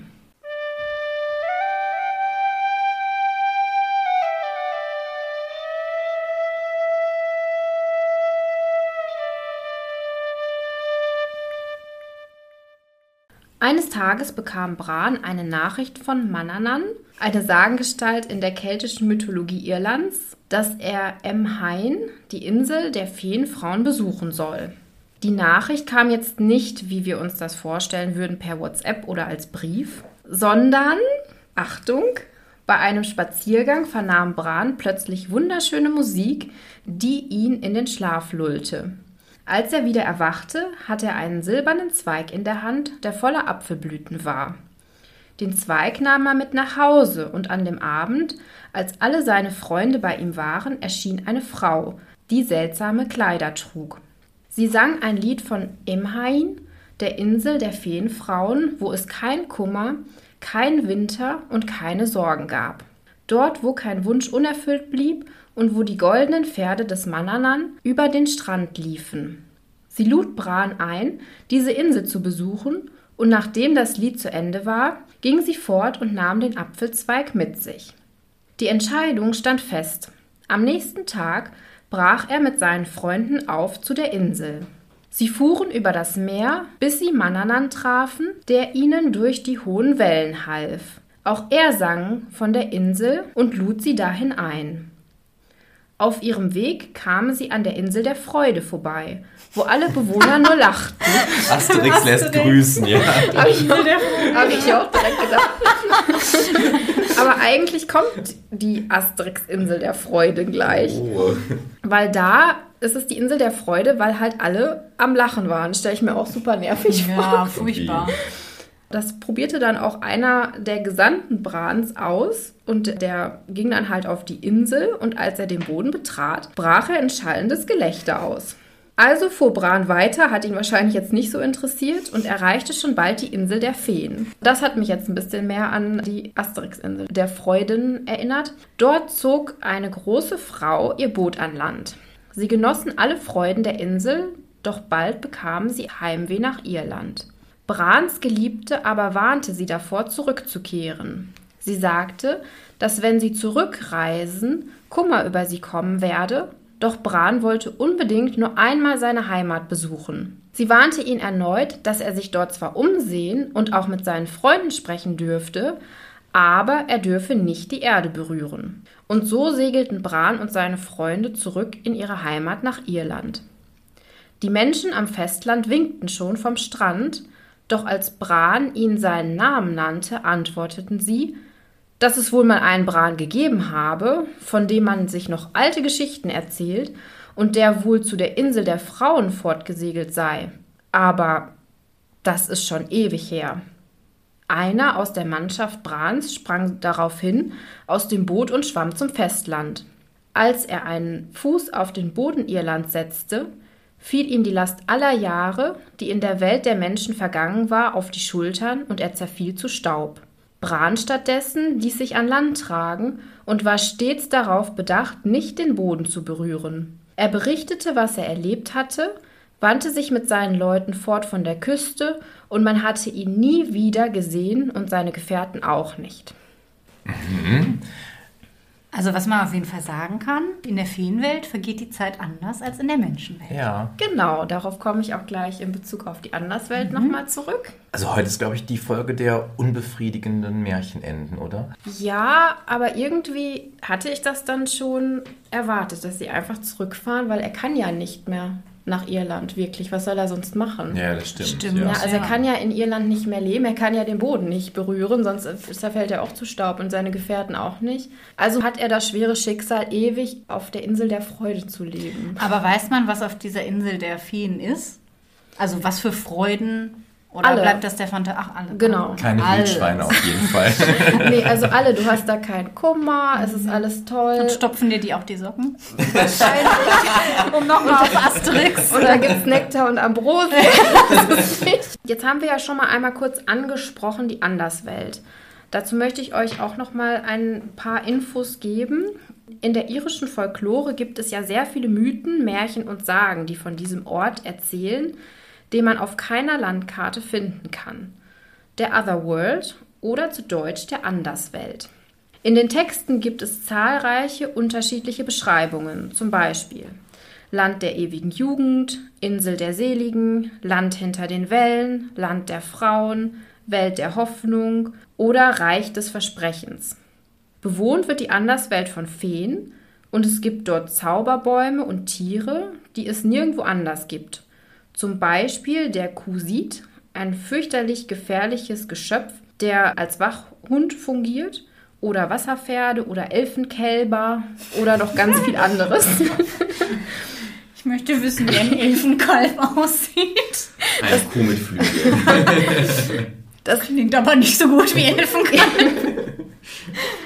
Es ist aber keine Welt, in der nur geträumt wird, so wie man sich das vielleicht manchmal vorstellen kann, sondern die Feen gehen ganz ähnlichen Beschäftigungen nach wie wir Menschen auch. Zum Beispiel weben und spinnen sie, backen und kochen, das ist natürlich den Frauen vorbehalten. Ja, okay. Männer, Achtung, jetzt bitte nicht sauer werden, schlafen, tanzen, reißen Witze, fiedeln und spielen Dudelsack.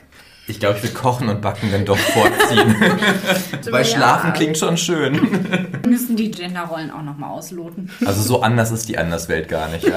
ja, zum Teil nicht. Auch gelten sie als geschickte Bootsbauer, wobei da jetzt nicht definiert war, ob Männer oder Frauen. Ich tippe einfach mal auf beide. Und wissen um verborgene Schätze was ich gerade so in den Märchen auch erzählt hatte, in der Anderswelt vergeht die Zeit viel langsamer. Mhm. Für die meisten Menschen, die eine Reise in die Anderswelt gewagt haben, endet dies deswegen tödlich. Weil, wie auch in den Märchen, es so ist, dass wenn du dann zurückkommst, das Gewicht des ganzen Diesseits, also der vergangenen Zeit, auf deinen Schultern landet und dich so in den Boden drückt, dass du zu Staub zerfällst. Also sollte man sich überlegen und wenn, dann auch nicht wiederkommen. Ja, nachdem wir uns jetzt ja im westlichen und nordwestlichen Europa ein bisschen ausgetobt haben, habe ich ein paar Märchen aus dem Südosten Europas mitgebracht, vom Balkan nämlich. Und zwar zwei beziehungsweise streng genommen drei Märchen, die aber sehr ähnlich sind. Denn ich habe bei der Recherche eine Zeitschrift in meinem Archiv gefunden, wo es um Elfen, Feen und Zwerge ging. Und da war ein bulgarisches Märchen, was ich dann angefangen habe zu lesen und dachte mir, hm, der Anfang kommt dir seltsam bekannt vor. Hab mein schönes Buch, was mir dann einfiel, ah, da müsste es drin sein, aus dem Regal gezogen. Und dann ja, okay, es fing gleich an, ging dann aber ganz anders weiter. Und dann habe ich in der Zeitschrift das gleiche Märchen, aber aus einem anderen Land, aber auch vom Balkan, dann doch nochmal entdeckt. Deswegen habe ich mir gedacht, weil es auch zwei Aspekte der slawischen Feenvorstellung abdeckt, dass ich beide mal, weil sie eben die gleiche Ausgangssituation so ein bisschen haben, beide mal vorstelle, um das Feenbild noch ein bisschen diverser zu machen.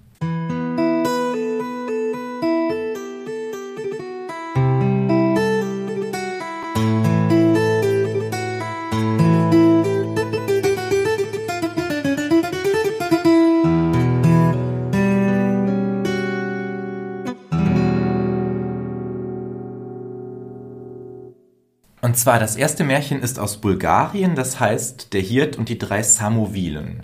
Wir haben ja gerade schon von Jenny gehört, es gibt die Vilen, also Vila ist äh, die Einzahl und Samovila ist eine regionale Variante. Es gibt noch viele, viele andere Bezeichnungen dafür. Die regionalen Vorstellungen sind zum Teil auch etwas anders, aber darauf komme ich gleich zurück. Jedenfalls hat ein Hirt äh, Schafe geweidet und sah an einem Fluss drei Frauen baden. Die Frauen hatten sich von den Baden ausgezogen und ihre Kleider am Ufer liegen lassen. Und er dachte sich, naja, wenn ich einer das Kleid wegnehme, dann kann sie ja nicht fortlaufen, dann muss sie mich wohl heiraten. Vollkommen naheliegend.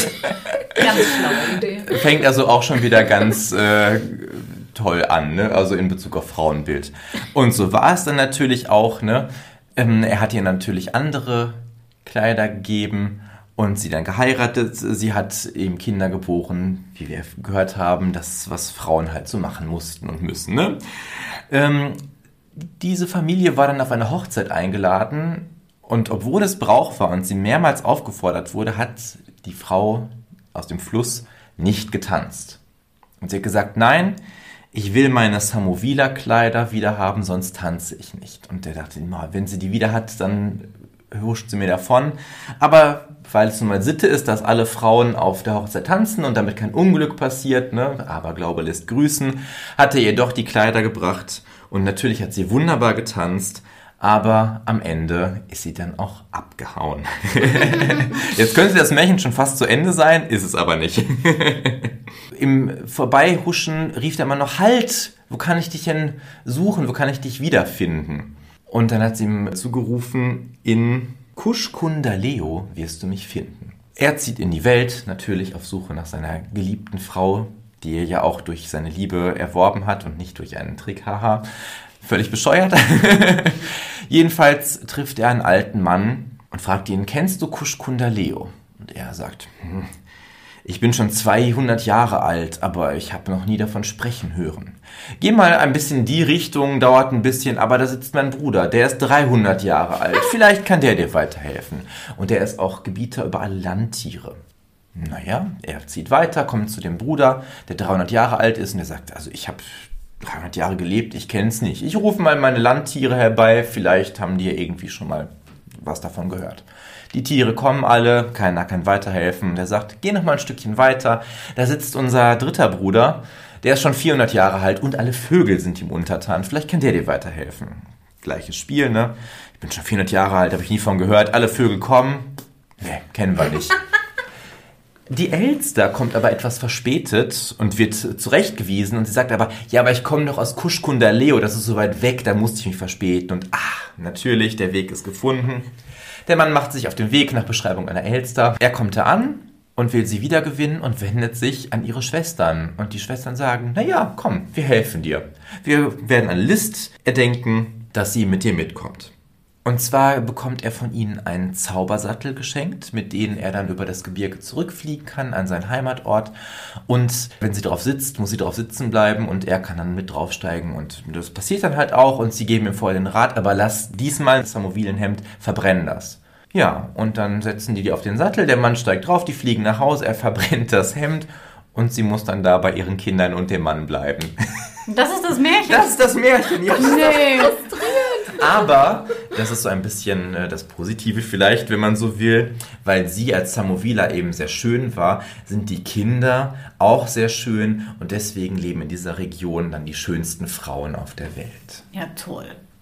Und wie gemein sind denn die Schwestern? Also total. warum Ne? helfen die ihm denn? Cooles Märchen, aber das Ende. Ja, Nee. total. Ne? Also wir lernen daraus einmal zwei Sachen. Erstens, die Macht einer Samovila oder Vila liegt in, liegt in ihrem Gewand. Das ist ganz wichtig. Und sie kann eben halt fliegen, also auch ohne Flügel. Und der Anfang hatte mich eben, wie gesagt, an ein anderes Märchen erinnert, und zwar der Hirtenjunge und die Meerjungfrauen aus Slowenien, wo auch ein Hirte an einem Flussufer entlang läuft und drei Frauen, die gebadet haben, liegen da in der Sonne. Es geht hier aber schöner weiter. und er denkt sich, mein Gott, die holen sich ja einen Sonnenbrand. Und ähm, aus Lindenzweigen baut er dann einen Schutz. Und obwohl sie da wohl unbekleidet liegen, schaut er auch ganz züchtig weg, aber er will sie eben nicht da in der Sonne verglühen lassen. Und sie wachen dann auf und sagen, ach, und als Belohnung dafür, ne, dass du uns so schön vor der Sonne beschützt hast, geh in dein Dorf, dreh dich aber nicht um. Dir wird aber etwas Gutes passieren. Der geht und geht und hört irgendwie komische Tiergeräusche, Glocken läuten und so weiter. Und irgendwann, als er fast im Dorf ist, dreht er sich doch um und er sieht, dass bis zu dem Moment, wo er sich umgedreht hat, aus dem Fluss, aus dem Wasser, Schafe, Kühe, Ziegen hinausgestiegen sind, ihm gefolgt in sein Dorf als sein Eigentum. Und in dem Moment, als er sich umdrehte, versiegte der Strom. Aber es war schon eine so große Herde, dass er die Tiere an das Dorf verteilen konnte. Und weil er eben den Meerjungfrauen in dieser Übersetzung hier, ich weiß leider nicht, was da im slawischen Original steht. Das wäre nochmal interessant, ob es vielleicht ein Übersetzungsfehler sogar ist. Das ist eine Ausgabe aus den 70er Jahren aus Bulgarien, die ich hier benutzt habe, aus der wir übrigens das Märchen der Mädchenknabe Mädchenknabe. genommen haben.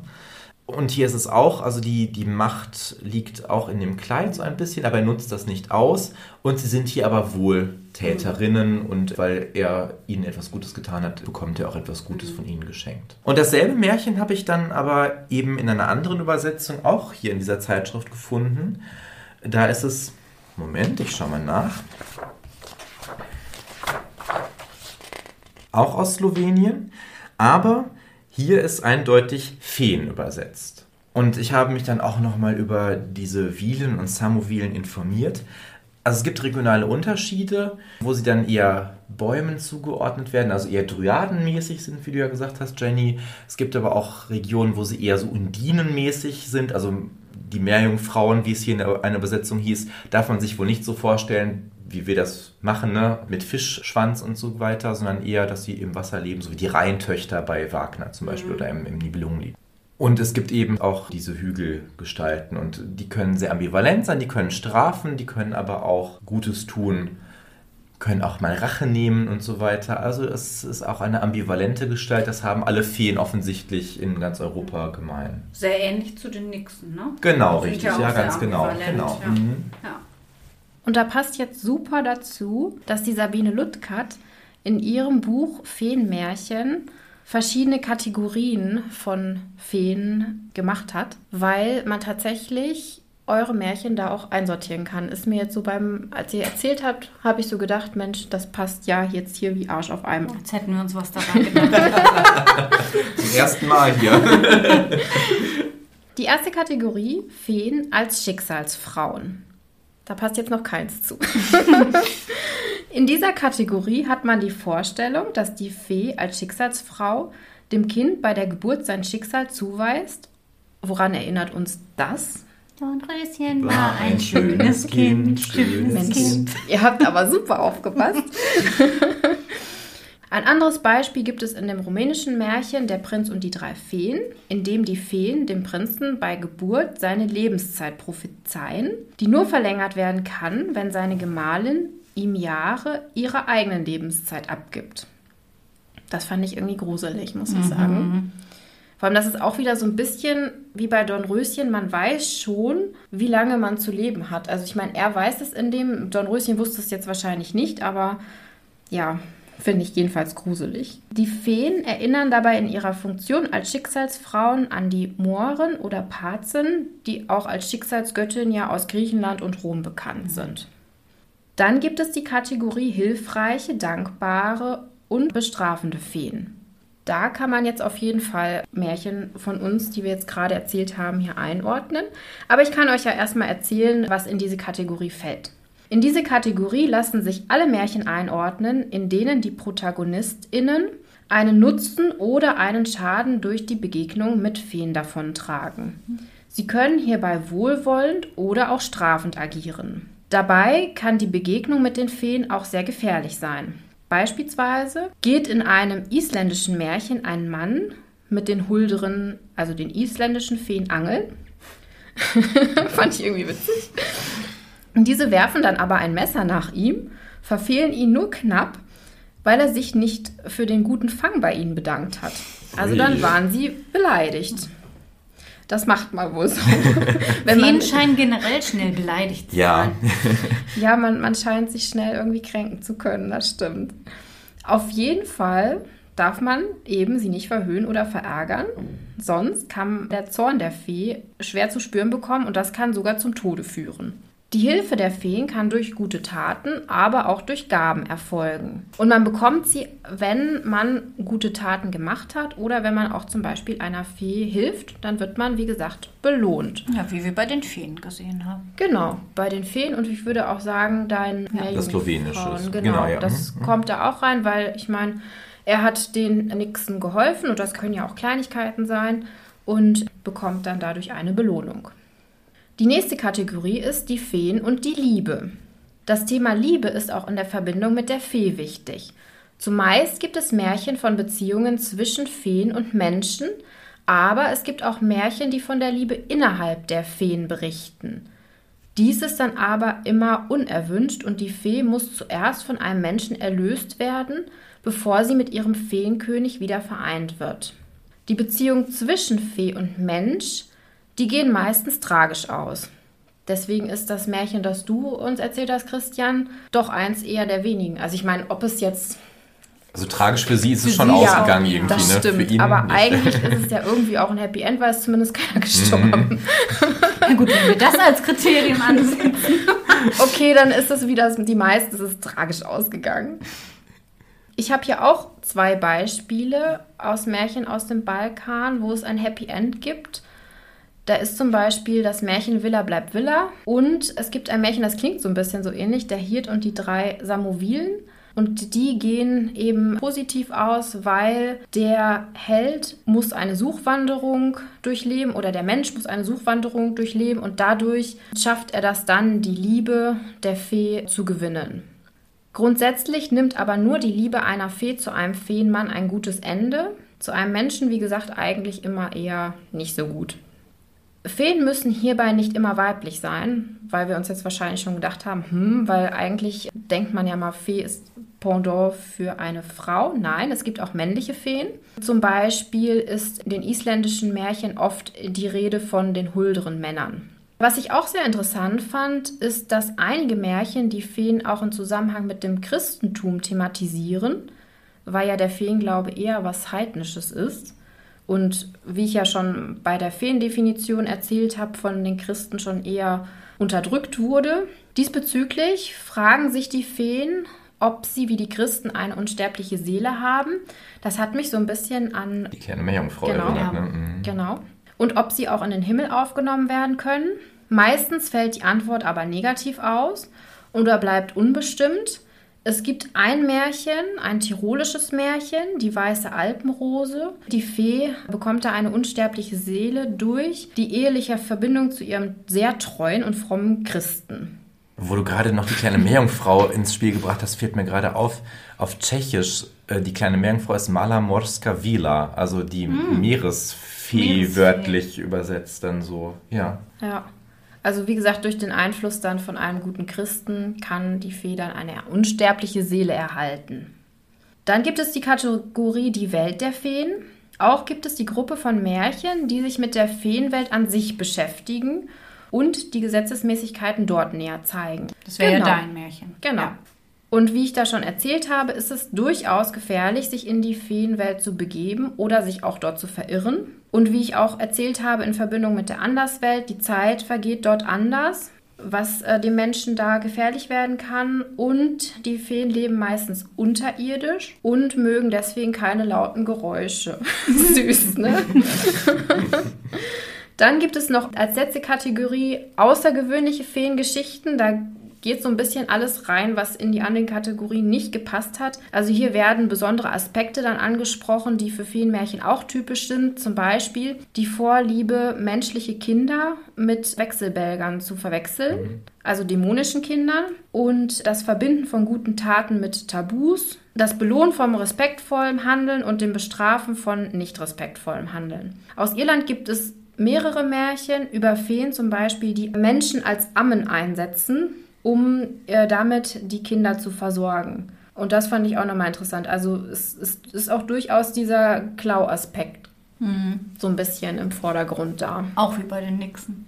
Genau, stimmt. Also, wenn wir jetzt so als Fazit für die Folge versuchen würden, das so ein bisschen zusammenzubringen und die Funktion von Feen im Märchen zu definieren, dann würde ich vielleicht sagen, dass man erstmal sagen kann, dass es halt übernatürliche Wesen sind, die aus einer Anderswelt kommen und sich den Menschen unter bestimmten Bedingungen zeigen. Und sie greifen irgendwie auch in das Leben der Menschen ein, und zwar im Guten wie im Bösen. Und da haben wir eben auch wieder die Parallele zur Nixe, die Sterblichen ebenfalls helfen, schaden oder zu bestimmten Zwecken entführen kann. Ich glaube, man kann auch sagen, dass bei den Grimms die Feen eine deutlich reduziertere Rolle spielen. Wir haben zwar 13 Feen bei Dornröschen, aber aus vielen anderen Märchen wie Aschenputtel oder Rapunzel sind die Feen ja komplett verschwunden. Und ich finde, auch bei manchen Figuren lässt sich gar nicht so zweifelsfrei sagen, ob es sich jetzt um eine Fee, um eine Zauberin, um eine Hexe, um eben Nixen handelt. Wir haben das ja auch bei den Grimms bei Frau Holle, wo wir auch nicht so richtig wissen, ja, sie ist irgendwie so übermächtig, aber wer ist sie eigentlich? Wir haben die böse Stiefmutter in Schneewittchen, die man vielleicht als Zauberin kategorisieren würde, die aber vielleicht genauso gut auch eine Fee sein könnte. Ja, ich glaube, weil die Darstellungsform einfach so unterschiedlich sein kann und weil so viel unter diesem Begriff Fee fällt, ist es halt schwierig, da eine direkte Grenze dann auch zu ziehen. Und Genau. bei Dornröschen ist es ja so, dass es die weisen Frauen ja sind bei den Grimms. Also Fee ist da gar nicht als Begriff genannt, auch wenn das immer Stimmt. so in Kinderbuchausgaben dann meistens so steht, die Feen kamen, aber im Original ist es, meine ich, die weisen Frauen eigentlich, ne? Ja, das, das kann sein, ja. Okay, auf jeden Fall ist eine eindeutige Abtrennung irgendwie gar nicht so richtig möglich. Gemein ist ihnen aber auf jeden Fall diese schicksalsbestimmende Macht. Und wir sind uns, glaube ich, auch einig, dass eben nicht, wie oft in der Popkultur dargestellt, so kleine, süße Wesen mit flatternden Flügeln in Glitzerkleidchen sind, sondern wirklich sehr mächtig, auch wenn wir da ihre Macht gar nicht immer so definieren können. Und die spielen halt auch nach ihren eigenen Regeln und Prinzipien. Die durchaus kapriziös sein können. Ja. Oder sich eben auch nicht mit dem decken, was wir vielleicht so an Regeln und. Gesetzmäßigkeiten kennen. Also eigentlich sind Feen ganz schöne Allrounder, ne? Schon, ne? Also vielleicht sogar bislang die abwechslungsreichste Märchengestaltengruppe, die wir bislang so kategorisiert haben. Obwohl Hexen ja durchaus auch schon sehr unterschiedlich waren. ne? Ja, aber gerade im Märchen gehen sie ja schon schnell in so eine Ja. bestimmte Richtung. Feen bleiben so ein bisschen geheimnisvoll. Ja, auch, das ne? stimmt, ja. ja. Also wir wissen irgendwie, boah, die haben schon irgendwie krass was drauf, aber Ja. was sie so wirklich können, offenbaren sie uns Die nicht. sind nicht so greifbar, das stimmt, ja. Und dadurch, dass sie ja auch in allen möglichen Sagen und Geschichten von unterschiedlichen Ländern und Regionen überall irgendwie verankert sind, sind sie auch in allen Kulturen irgendwie präsent. Oder in vielen Kulturen. Ich weiß jetzt nicht, ob in allen, aber in vielen. Ja, im Deutschen ja ursprünglich eigentlich nicht. Ne? Deswegen haben die Grimms ja auch dagegen gekämpft, äh, dass Genau. das in den Märchen sich so manifestiert. Deswegen wurde ja dann bei Rapunzel zum Beispiel aus der Fee in der Originalausgabe dann irgendwann eine Zauberin oder auch bei Jorin und Joringel das gleiche. Obwohl die ja durchaus mit den irischen Feenmärchen auch ja Kontakt hatten. Die haben ja auch einen Band übersetzt. Also die wussten schon, was sie taten. Auch da wieder ne? eine Art von Zensur. Habt ihr denn eine Lieblingsfee? Jetzt mal unabhängig vom Märchen, sondern einfach so generell. Ja, also natürlich Malefiz, ne? Also sie ist einfach die böseste von allen und deswegen mag ich sie am liebsten. Weil so, also so abgrundtief böse wie Malefiz ist, glaube ich, kein Disney-Bösewicht. Und das macht sie so erfrischend und sympathisch für mich. Aber nur in dem Original Disney. Natürlich nur. Nicht in dem anderen da. Natürlich nur in dem Originalzeichentrick. Aber da liebe ich auch die anderen Feen. Die, die Ja, auf jeden Fall, die sind schon sehr putzig. Ja, die sind so wie nette Omis. Ja, Du bist dann auch bei Disney. Ja, natürlich, ich bin komplett disneyisiert. Tinkerbell, also was Okay. soll ich sagen? Okay. Ja, ich könnte es tatsächlich nicht sagen, ob ich so eine Lieblingsfee oder sowas habe. Auch mal so abseits von Disney oder so. Also ich finde die schon gut, aber ich glaube, bleib einfach eine Meerjungfrau. es sei dir gegönnt. Aber es gibt ja auch Nixon. Dann könntest du eine Nixon-Fee gut finden. Hier so eine Mischung vielleicht, ne? Eine Meerjungfrau mit Flügeln. Nee, mir reicht mein Fischschwanz. Oh, Also in diesem Sinne würde ich sagen, ich gehe zurück in meinen Teich. und wenn sie nicht ersoffen ist, dann Hören wir uns das nächste Mal.